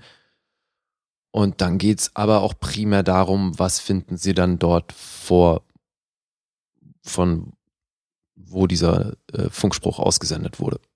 Mhm. Weil ich glaube, da muss ich jetzt gar nicht weiter erzählen, weil ich glaube, das würde schon ein bisschen was spoilern. Ja, es geht schlichtweg ums Überleben in dieser, in diesem sehr apokalyptischen Szenario, weil eben dieses Virus, mit dem die Schimpansen da infiziert wurden, das ist, es basiert so ein bisschen oder angelehnt haben es die Autoren und Danny Boyle, Alex Garland und Danny Boyle haben das so erarbeitet, dass die sich an Ebola orientiert haben. Also halt die, die Symptome sind primär eben krasses Fieber, innere Blutung und deswegen auch dieses Ausspucken von Blut und damit das Infizieren von anderen Leuten, weil das Szenario ist hier schon eben nicht so ein klassisches Zombie-Szenario, sondern du hast eben hier diese, diese Mhm. Rage-infizierten Menschen, die auch innerhalb von wenigen Sekunden, also die Rede ist hier von 10 bis 20 Sekunden, nachdem die gebissen oder eben angespuckt wurden, bis sie sich verwandeln und dann auf jeden losgehen. Und deswegen sind die hier eben auch sehr viel schneller und, und auch bewusster unterwegs. Also es ist hier nicht so ein ferngesteuertes Zombie-Ding, sondern die sehen oder hören jemanden und dann rennen die drauf los. Ja, Mann. Und das fand ich schon krass damals, wo ich diesen Film zum ersten Mal gesehen habe. Ich glaube, ich habe ihn sogar im Kino gesehen. Ja, wo die dann auf einmal auf ihn so losgerannt sind, so, da bist du schon zusammengezuckt, weil du kanntest Ja. es nicht. Du kannst Ja, nur eben. diese schlurfenden, langsamen Zombies. Ja, und die sprinten halt echt los. Und hier sprinten die auf dich zu, Alter. Ich hatte schon. Ja, und die, das war die schon benutzen Respekt. auch äh, Waffen und so weiter. Also deswegen, die verlassen nicht wirklich so das komplette Menschsein, sondern es kommt einfach eine gehörige Portion Wut dazu. Mhm. Und dann ab dafür, ja. Das Ja, ist Zombies krasses sind schon Ding. scheiße, aber wütende Zombies, ey, das ist auf jeden Fall. Das ist schon noch eine Nummer härter. Ja. Ja, wie gesagt, im Grunde sind es keine Zombies. Ich finde es so abgefahren an diesem Film, dass der nun wirklich mit einem sehr eigenen Look daherkommt. Weil das ist für seine Zeit schon unüblich. Mhm. Weil ich habe gesagt, der ist äh, von 2002 und der ist auf DV gedreht und das ist echt abgefahren, weil es natürlich für einen sehr eigenen Look sorgt. Und ich meine, das ging, ich glaube, wann wann ging DV los? 96 oder so, 95, 96 irgendwann. Weiß ich nicht. So. Und das hat ja dann auch schon Ende der 90er war das ja tatsächlich auch schon, das war ja ursprünglich nur, glaube ich, für einen, ähm, so den, den Endverbraucher konzipiert, Mhm. ne? so, so Camcorder und Shit. Und das hat dann aber nicht lange gedauert. Ich glaube, das ging Ende der 90er schon los, dass das eben auch im professionellen Bereich dann Anwendung gefunden hat. Und hier hat jetzt Danny Boyle DV gewählt, zum einen aus logistischen Gründen, zum anderen aber auch wirklich aus Look-Gründen. Und das finde ich genial, weil es passt natürlich voll gut zum Genre. Und dieser Look passt auch zum Genre. Also das, ähm, ja, d- f- diese, diese Ruckel, es hat ja stellenweise dadurch auch so eine Ruckeloptik. Mhm. Und das passt halt auch dazu, dieses, dieses Körnige, was sich eben sehr stark von, von Film unterscheidet. Das generiert eben auch dieses, Gefühl von, du bist mittendrin und äh, so, so dabei, weißt du, du bist Teil der Gruppe. Es war auch mit ein Teil der Herangehensweise, dass er eben sagt, ich will das, das aus der Sicht eines, einer der Überlebenden auch zeigen. Also, das wärst du quasi mit dabei als einer der Überlebenden von der, von der ganzen Sache. Okay. Und die Nummer geht für mich voll gut auf. Also ich weiß, dass das auch viele Leute kritisieren an dem Film, dass der eben nicht auf Film gedreht wurde, sondern auf Video. Mhm. Ich find's geil.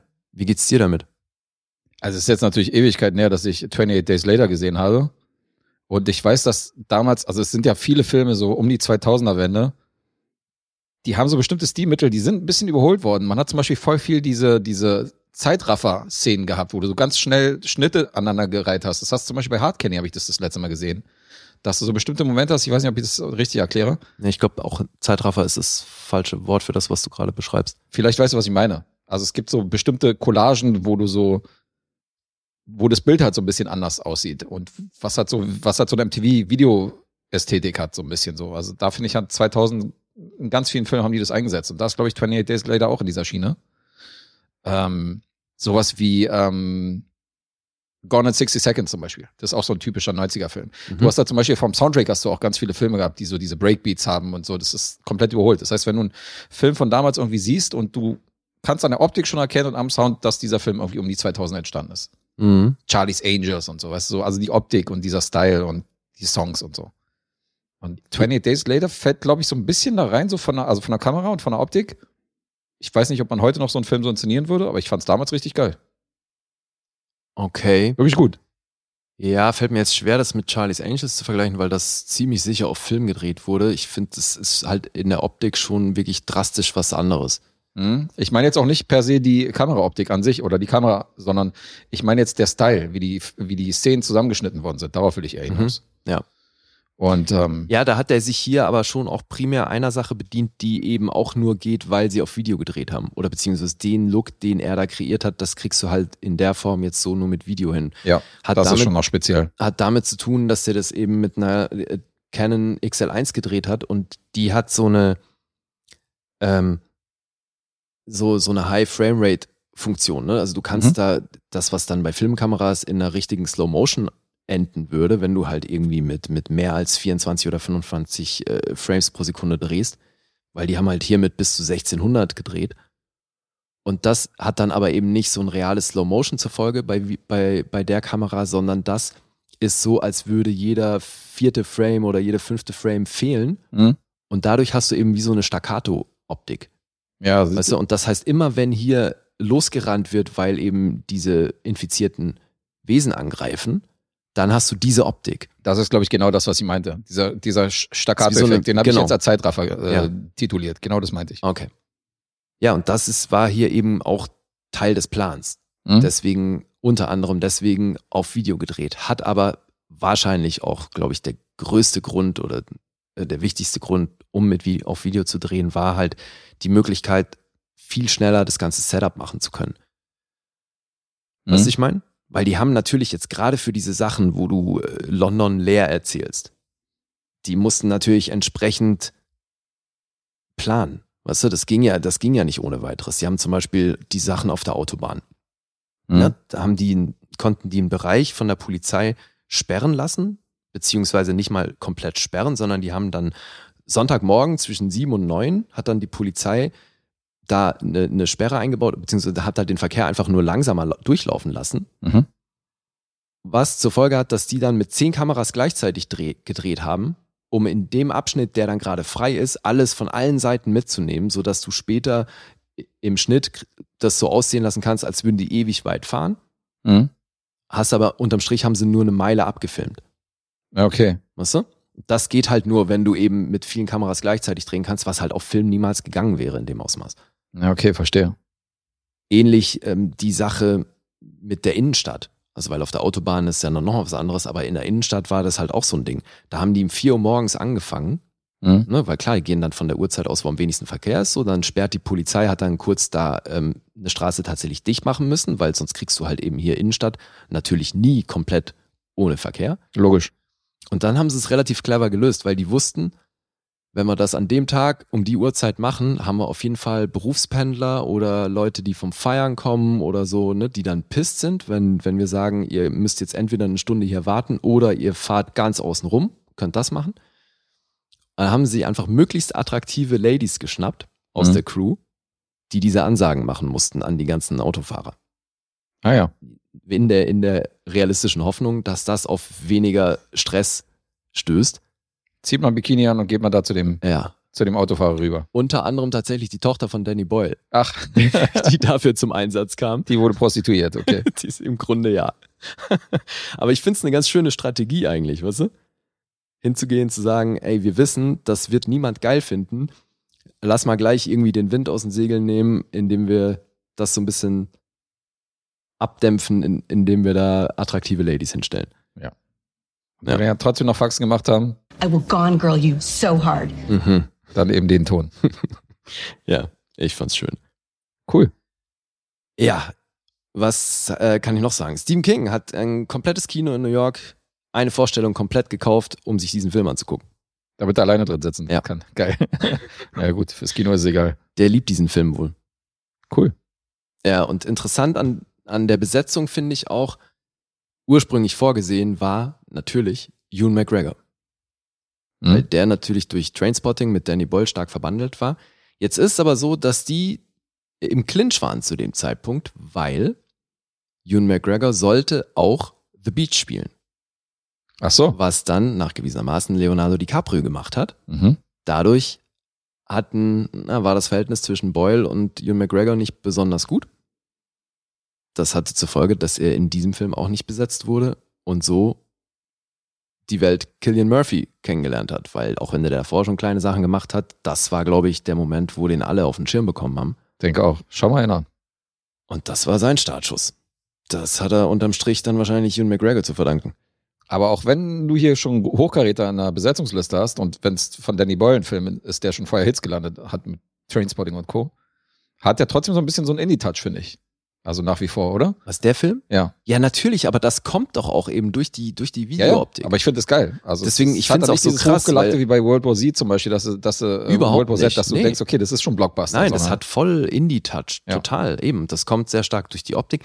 Ich meine, der hat jetzt, der hat 8 Millionen gekostet. Mhm. Was nicht wenig ist, aber das ist ja das Krasse. Für 2002 hättest du mit 8 Millionen halt einen, einen Film machen können, der sehr viel geiler aussieht. Das stimmt. Aber das war nicht der Plan. Also die haben die Kohle natürlich auch anderweitig verballert bekommen. Ich meine, da- das ist ja schon auch, das, ich weiß nicht, ob du dich an das Ding mit der Tankstelle erinnerst die sie in die Luft sprengen. Das ist auch ziemlich zu Beginn des Films, ne? als sie Jim auf der Straße aufschnappen und dann rennen sie, müssen ja erstmal von ein paar wegrennen. Mhm. Und dann verstecken sie sich da hinter dem Haus und der eine geht nochmal zurück und sprengt die Tanke in die Luft. Die Explosion alleine hat eine Viertelmillion Pfund gekostet. Okay. Äh, ging also schon ein Großteil des Budgets drauf, nur um diese Tanke in die Luft zu sprengen. Das Lustige war auch, die haben sich alle Genehmigungen eingeholt ne, für die Sprengaktion, Mhm. haben aber vergessen, der Polizei Bescheid zu sagen. Ach, Dementsprechend war dann nach, äh, was los nach der Explosion. ja, natürlich. Blaulicht, äh, Kannst du dir vorstellen. Ey. Ja, und ich, was ich auch spannend finde, ist dieser Ansatz zu sagen, okay, wir haben hier ähm, die ganze Filmgeschichte, wo schon sehr oft Zombies erzählt wurden und das auch schon oft gut gemacht wurde und wir würden gerne einen Film in dem Genrebereich machen, aber irgendwie brauchen was Neues. Und sich dann über, zu überlegen, was ist so die größte Angst in der aktuellen Gesellschaft? mhm. Und dann bei einem Virus zu landen, ist natürlich enorm zeitgemäß. Weil das war halt auch in der Zeit gab es da ja echt eine Menge. Ne? Da war halt wirklich gerade, also Ebola gab es ja immer wieder. Und da, war- dann war ja auch gerade hier so Bioterrorismus in Form von äh, Anthrax und sonst was. Briefbomben, ja. Auf jeden. Gerade in London ne? gab es ja eine Menge. Dann gab es hier ähm, Rinderwahn, Mhm. auch so ein Thema. Also da war UK, in UK war da echt eine Menge los. Deswegen haben die sich gedacht, das ist so eine reale Angst, da kriegen wir eine Menge Leute mit, wenn wir das als reales Szenario erzählen. Und das funktioniert, finde ich. Das ist schon krass. Mhm. Also eben, vielleicht kommt da auch jetzt, wenn man sich den heute anguckt, die, die aktuelle Lage wieder zum Zug, dass das da mit rein fällt. Damals ein Affe, heute eine Fledermaus, ja. Ja, aber ist schon geil. Ist wirklich ein geiler Film. Also ich find, fand's echt krass. So, ich fand den damals schon gut, jetzt aus heutigen Augen nochmal noch mal geiler, weil man halt irgendwie dann noch diese ganze technische Komponente sieht und sieht, was sie da gemacht haben. Schon echt beeindruckend. Okay, das ist cool, dass der noch funktioniert, weil ich meine, man hat ja auch viele Filme danach noch gesehen aus dem Genre und deswegen äh, muss der halt dem Vergleich auch noch äh, standhalten und das ist cool, dass du sagst, dass der da immer noch läuft, weil ich habe ihn tatsächlich, glaube ich, nur im Kino gesehen und danach nie wieder. Aber es ist äh, schön zu wissen. Also trotzdem kann ich mich an bestimmte Bilder, an diese Kirche kann ich mich voll erinnern und an die Szenen auf der Brücke natürlich, wo er da so alleine auf dieser, in dieser verlassenen Stadt rumläuft und so. Und wenn sich das eingebrannt hat 20 Jahre lang, dann hat der Film schon irgendwas richtig gemacht. Also Und das ist schon lustig, weil man liest hier, wenn man dann eben so ein bisschen recherchiert und, und sich Kritiken durchliest und guckt, wie den andere gefunden haben, äh, das ist, spaltet wirklich, also gerade der Look spaltet hier enorm. Mhm. Dass halt viele Leute sagen, warum zur Hölle wurde das nicht auf Film gedreht? Und andere feiern es enorm. Ja. Ne, Weil es eben gerade diesen Indie-Touch hat und das auch z- eben so zu dem Genre passt. Ja, und den haben sie halt 2001 gedreht ausgerechnet die Feierszene, die es dann da zu Beginn in dieser Wohnung gibt mit Frank und Hannah und den anderen beiden, mhm. haben sie am 11. September 2001 gedreht. Ui. Das haben, Partytime. da meinte Daniel Boyle dann auch, irgendwie dummes Timing, dass wir ausgerechnet heute eine Feier drehen müssen. Das war wohl nicht leicht. Kann ich mir vorstellen. Alles für den Film, da sind wir wieder. Da sind wir wieder. Ja, und ich habe es gesagt, der hat 8 Millionen gekostet. Der hat über 85 Millionen eingespielt. Wow. Und deswegen war es wahrscheinlich auch klar, dass ein Sequel kommen wird. Und das werde ich, glaube ich, mir schon auch bald nochmal angucken und dann hier auch bringen. Okay. Hast du den Wind aus den Segeln genommen. Jetzt hätte ich vermutet, vielleicht folgt das Sequel am Donnerstag. Nein. Ah, manchmal machst du das ja, dass du mal so zwei Filme miteinander bringst. Ja. Nee, das Jetzt habe hast du eine ich. Spannungskurve zwischendurch aufbauen können zwischen den beiden Episoden. aber Siehste, jetzt- und ich dachte, das kann nur gut sein, wenn ich jetzt gleich erwähne, dass ich den nicht noch bringe, weil du eben sonst genau von dem ausgehst und du das ja auch nicht immer gut findest. Du bist ja mehr so ein Fan von Abwechslung. ja, das stimmt. Ich bin eher ein Fan von Abwechslung. Ja, und dann Aber wenn ich den Film jetzt gar nicht mag und dann höre ich die halbe Episode, mir die, okay, den Rezension okay, aber jetzt höre ich mir nochmal die zweite Rezension an Ja, von, ja. dem- von einem Film, den ich nicht mag. Ja. Obwohl ich na, im Umkehrschluss natürlich, wenn du den Film magst, weil du dich für Genre interessierst, Dann gleich Dann- doppelt gut. Ja. genau, dann kannst du natürlich nicht äh, genug davon kriegen. Also es äh, hat alles so seine Plus- und Negativseiten. Korrekt. Ja, sehr gut. Übrigens, When you got shit in your mustache, the whole world smells bad. Schon wieder. ja, muss man mal sagen an der Stelle. Ja, ist was dran. Die Weisheit Ja. zum Dienstag. Äh, ja, also etwas, was du wahrscheinlich nicht machen würdest, ist ähm, seit 2002 Punkte nachreichen. Ich habe bei Letterboxd diesen Film trotzdem gelockt, weil ich ihn positiv in Erinnerung behalten habe. Aber es, äh, auch hier wieder ist einer dieser Filme, wo du sagen würdest, ich muss den definitiv nochmal rewatchen. Mhm. Bei mir hat er jetzt dreieinhalb Sterne gekriegt bei Letterboxd, wäre aber bei, wäre eine siebeneinhalb von zehn Punkten. Also Okay. das ist einer von diesen dreieinhalb Sternen, die ich definitiv nach oben aufrunden würde. Mhm. Äh, das würde ich dann gegebenenfalls nach oben korrigieren oder f- so lassen oder nach unten korrigieren, wenn ich den nochmal rewatche. Aber ich stehe momentan mit 7,5 Grad für 28 Days Later. Okay. Sehr gut. Dann sage ich mal was zu den restlichen Punkten. Mach das mal. 7,6 von IMDb. Mhm. Metascore ist bei 73. Rotten Tomatoes gibt's von der Kritik 7,4 und vom Publikum 4 von 5 Punkten. Auf Letterboxd ist er bei einer 3,7. Das ist schon ganz gut für so einen Zombie-Reißer, finde ich. Äh, Du meinst jetzt, äh, was so von der Kritik kommt? Na, so allgemein die Zahlen. Also, es ist, kann sich sehen lassen. Das ist jetzt nicht so, ja, Fans mögen den, Kritik nicht, sondern das ist alles so, alles im grünen Bereich so.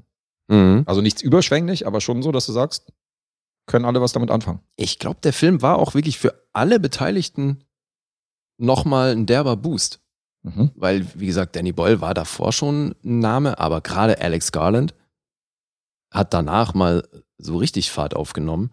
Killian Murphy hatten wir schon sowieso, aber auch Naomi Harris. Und ich meine, ich habe Christopher Eccleston noch nicht erwähnt, weil Auf der jeden. eben im späteren Verlauf noch auftaucht, aber das ist ja auch ein Name, der dann danach wirklich noch groß in Erscheinung getreten ist. Klar, Dr. Who.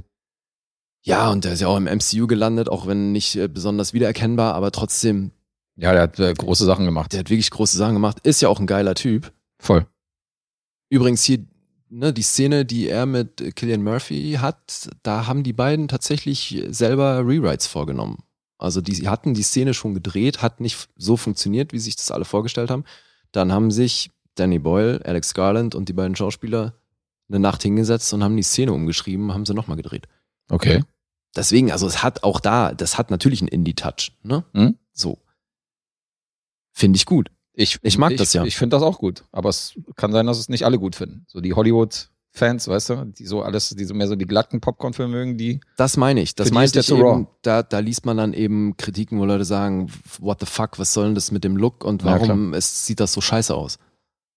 Das ist so wie diese ganzen Horrorfilme. Ein paar von denen haben ja funktioniert. Ich meine, Rec ist ja auch größtenteils durch diese, äh, durch so ein Handycam gefilmt worden Mhm. von irgendwelchen Leuten. Und da finde ich, passt das. Und dann hast du so eine Sache wie Blair Witch Project, wo mir das voll auf den Sack ging. Also wo das gleiche Mhm. Prinzip theoretisch, wo mich das voll genervt hat. Das ist immer so ein bisschen filmabhängig. Aber ich kann jetzt nicht sagen, das mag ich und das mag ich nicht.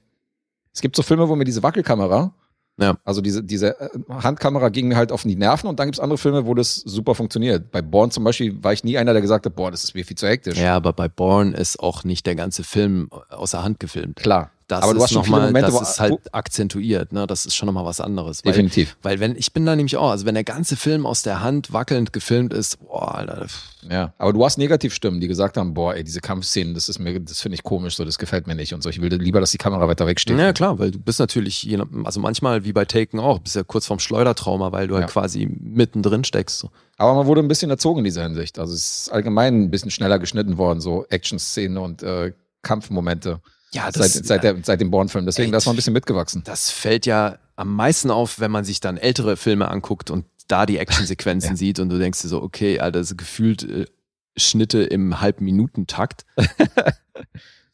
Cool Hand Luke, der Boxkampf ist jetzt, äh, Ey, wobei da, das fand ich schon wieder sehr innovativ, innovativ, weil ich meine, oder ich glaube, das ist zumindest eins der ersten Male, wo du die, P also wo du beim Boxkampf Ja, stimmt, die, die POV, POV, erzählst des anderen, weißt du, dass du- dass die, die, der schlägt in die Kamera.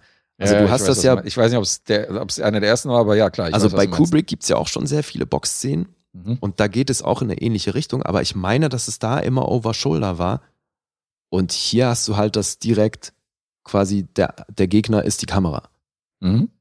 war bei Cool and Luke. Das fand ich schon auch sehr innovativ, ja. Ja, das ist auf jeden Fall eine legendäre Szene, aber ich meine jetzt vom Tempo her, wenn man die jetzt mit so einem Ja, eben. Kampf vergleicht, Keine Chance, klar. da sind schon ein paar Kilometer pro Stunde dazwischen. Ja. ja. Alrighty. Dann sage ich eine 8. Ah, 28 Days Later. sehr nah dran. Ich bin bei 8,5. 8,5. Verdammt. Ach, Guess, jetzt hast du es. Aber wir sind beim Unentschieden. Wie bei der Support-Episode, ja?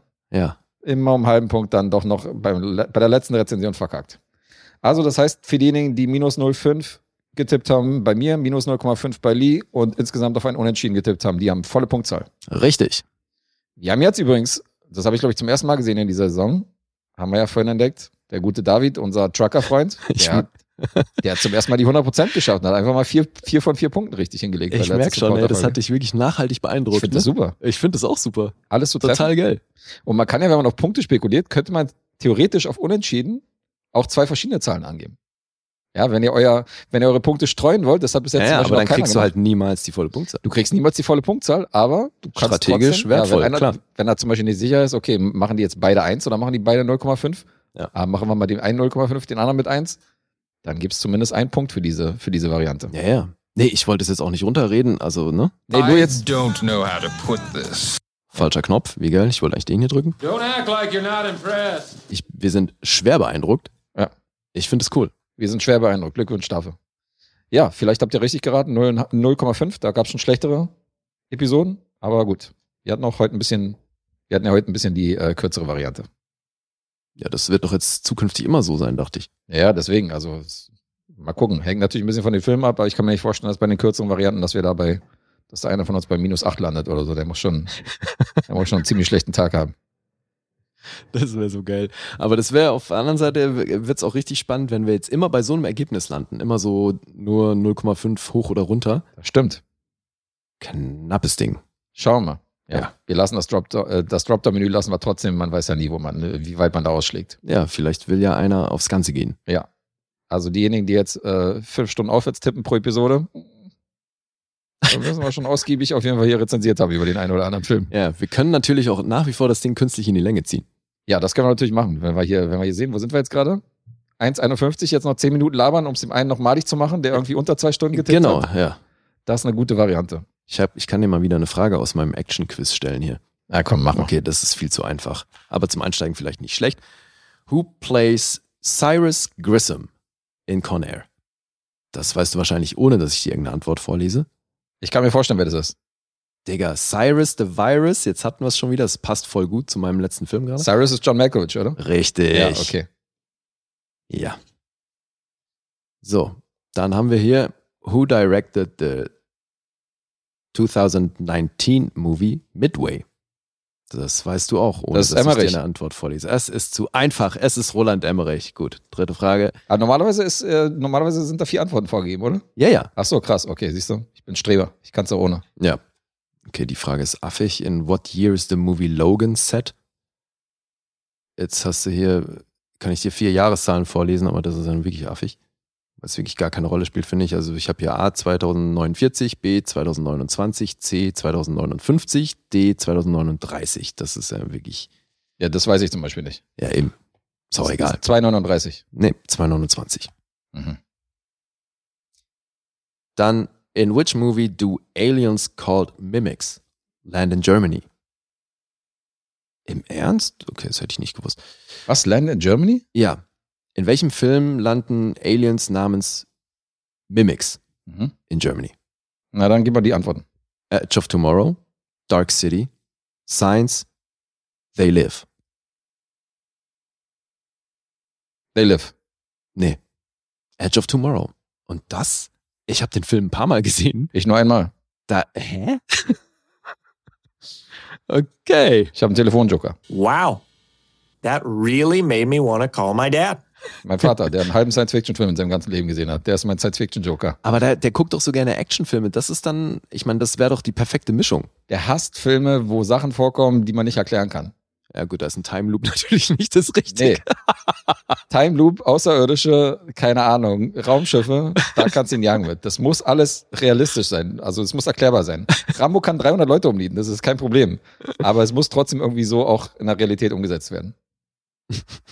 So, willst du noch eine? Wie, wie nennt mein Vater mal diese Filme? Skiktion, Fiktion. Skizze und Fiktion. Dieses Skiktion, Fiktion ist doch scheiße alles. Dieses Skiktion, Fiktion braucht kein Mensch. Skizze und Fiktion. Das ist sehr schön. Komm, eine mache ich noch. Kann er das mal einsprechen, dass wir das samplen?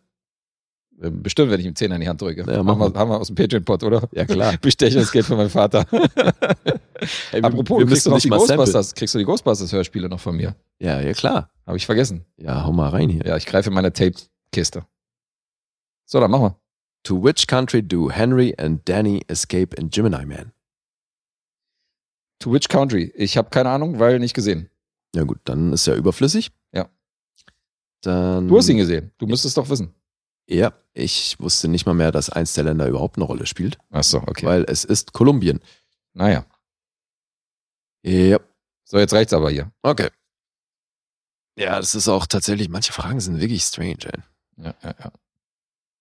Hm. Aber ähm, wir, woll- wir planen ja auch demnächst mal so eine Quizshow zu unserem Geburtstag zu machen. Insofern müssen wir uns da auch mal langsam noch ansetzen an die Planung und überlegen, was wir da und wie wir das Ganze aufziehen. Ja, und wenn wir jetzt die Episoden noch äh, derart gestalten, dann sind wir ja relativ schnell. Wobei, nee, das ändert am Geburtstag nichts, aber wir äh, erreichen dann relativ schnell die 100. Episode. Da wollten wir uns ja auch irgendwas einfallen lassen. Stimmt, ja. Zur 100. zur 100. Episode wollten wir uns auch was einfallen lassen. Stimmt, die, Das die ist ja rückt dann jetzt in äh, eben. greifbare Nähe. quasi nächste Woche. genau. Wir feiern schon die 100. Episode nächste Woche. Ja, schauen wir mal. Müssen wir mal ausrechnen. Mhm. Aber zumindest habt ihr hier so ein bisschen kürzere Häppchen, auch für diejenigen, die sich äh, die nicht immer vier Stunden ans Bein binden wollen. Dann habt ihr hier die portionierte Variante und ähm, für die anderen zweimal schlafen und dann geht's weiter mit den Banausen. Ja. In diesem Sinne, hast du noch was? Nö, war doch super. Fand ich auch. Dann sagen wir Arrivederci und wir hören uns in zwei Tagen. Bye, bye. Tschö.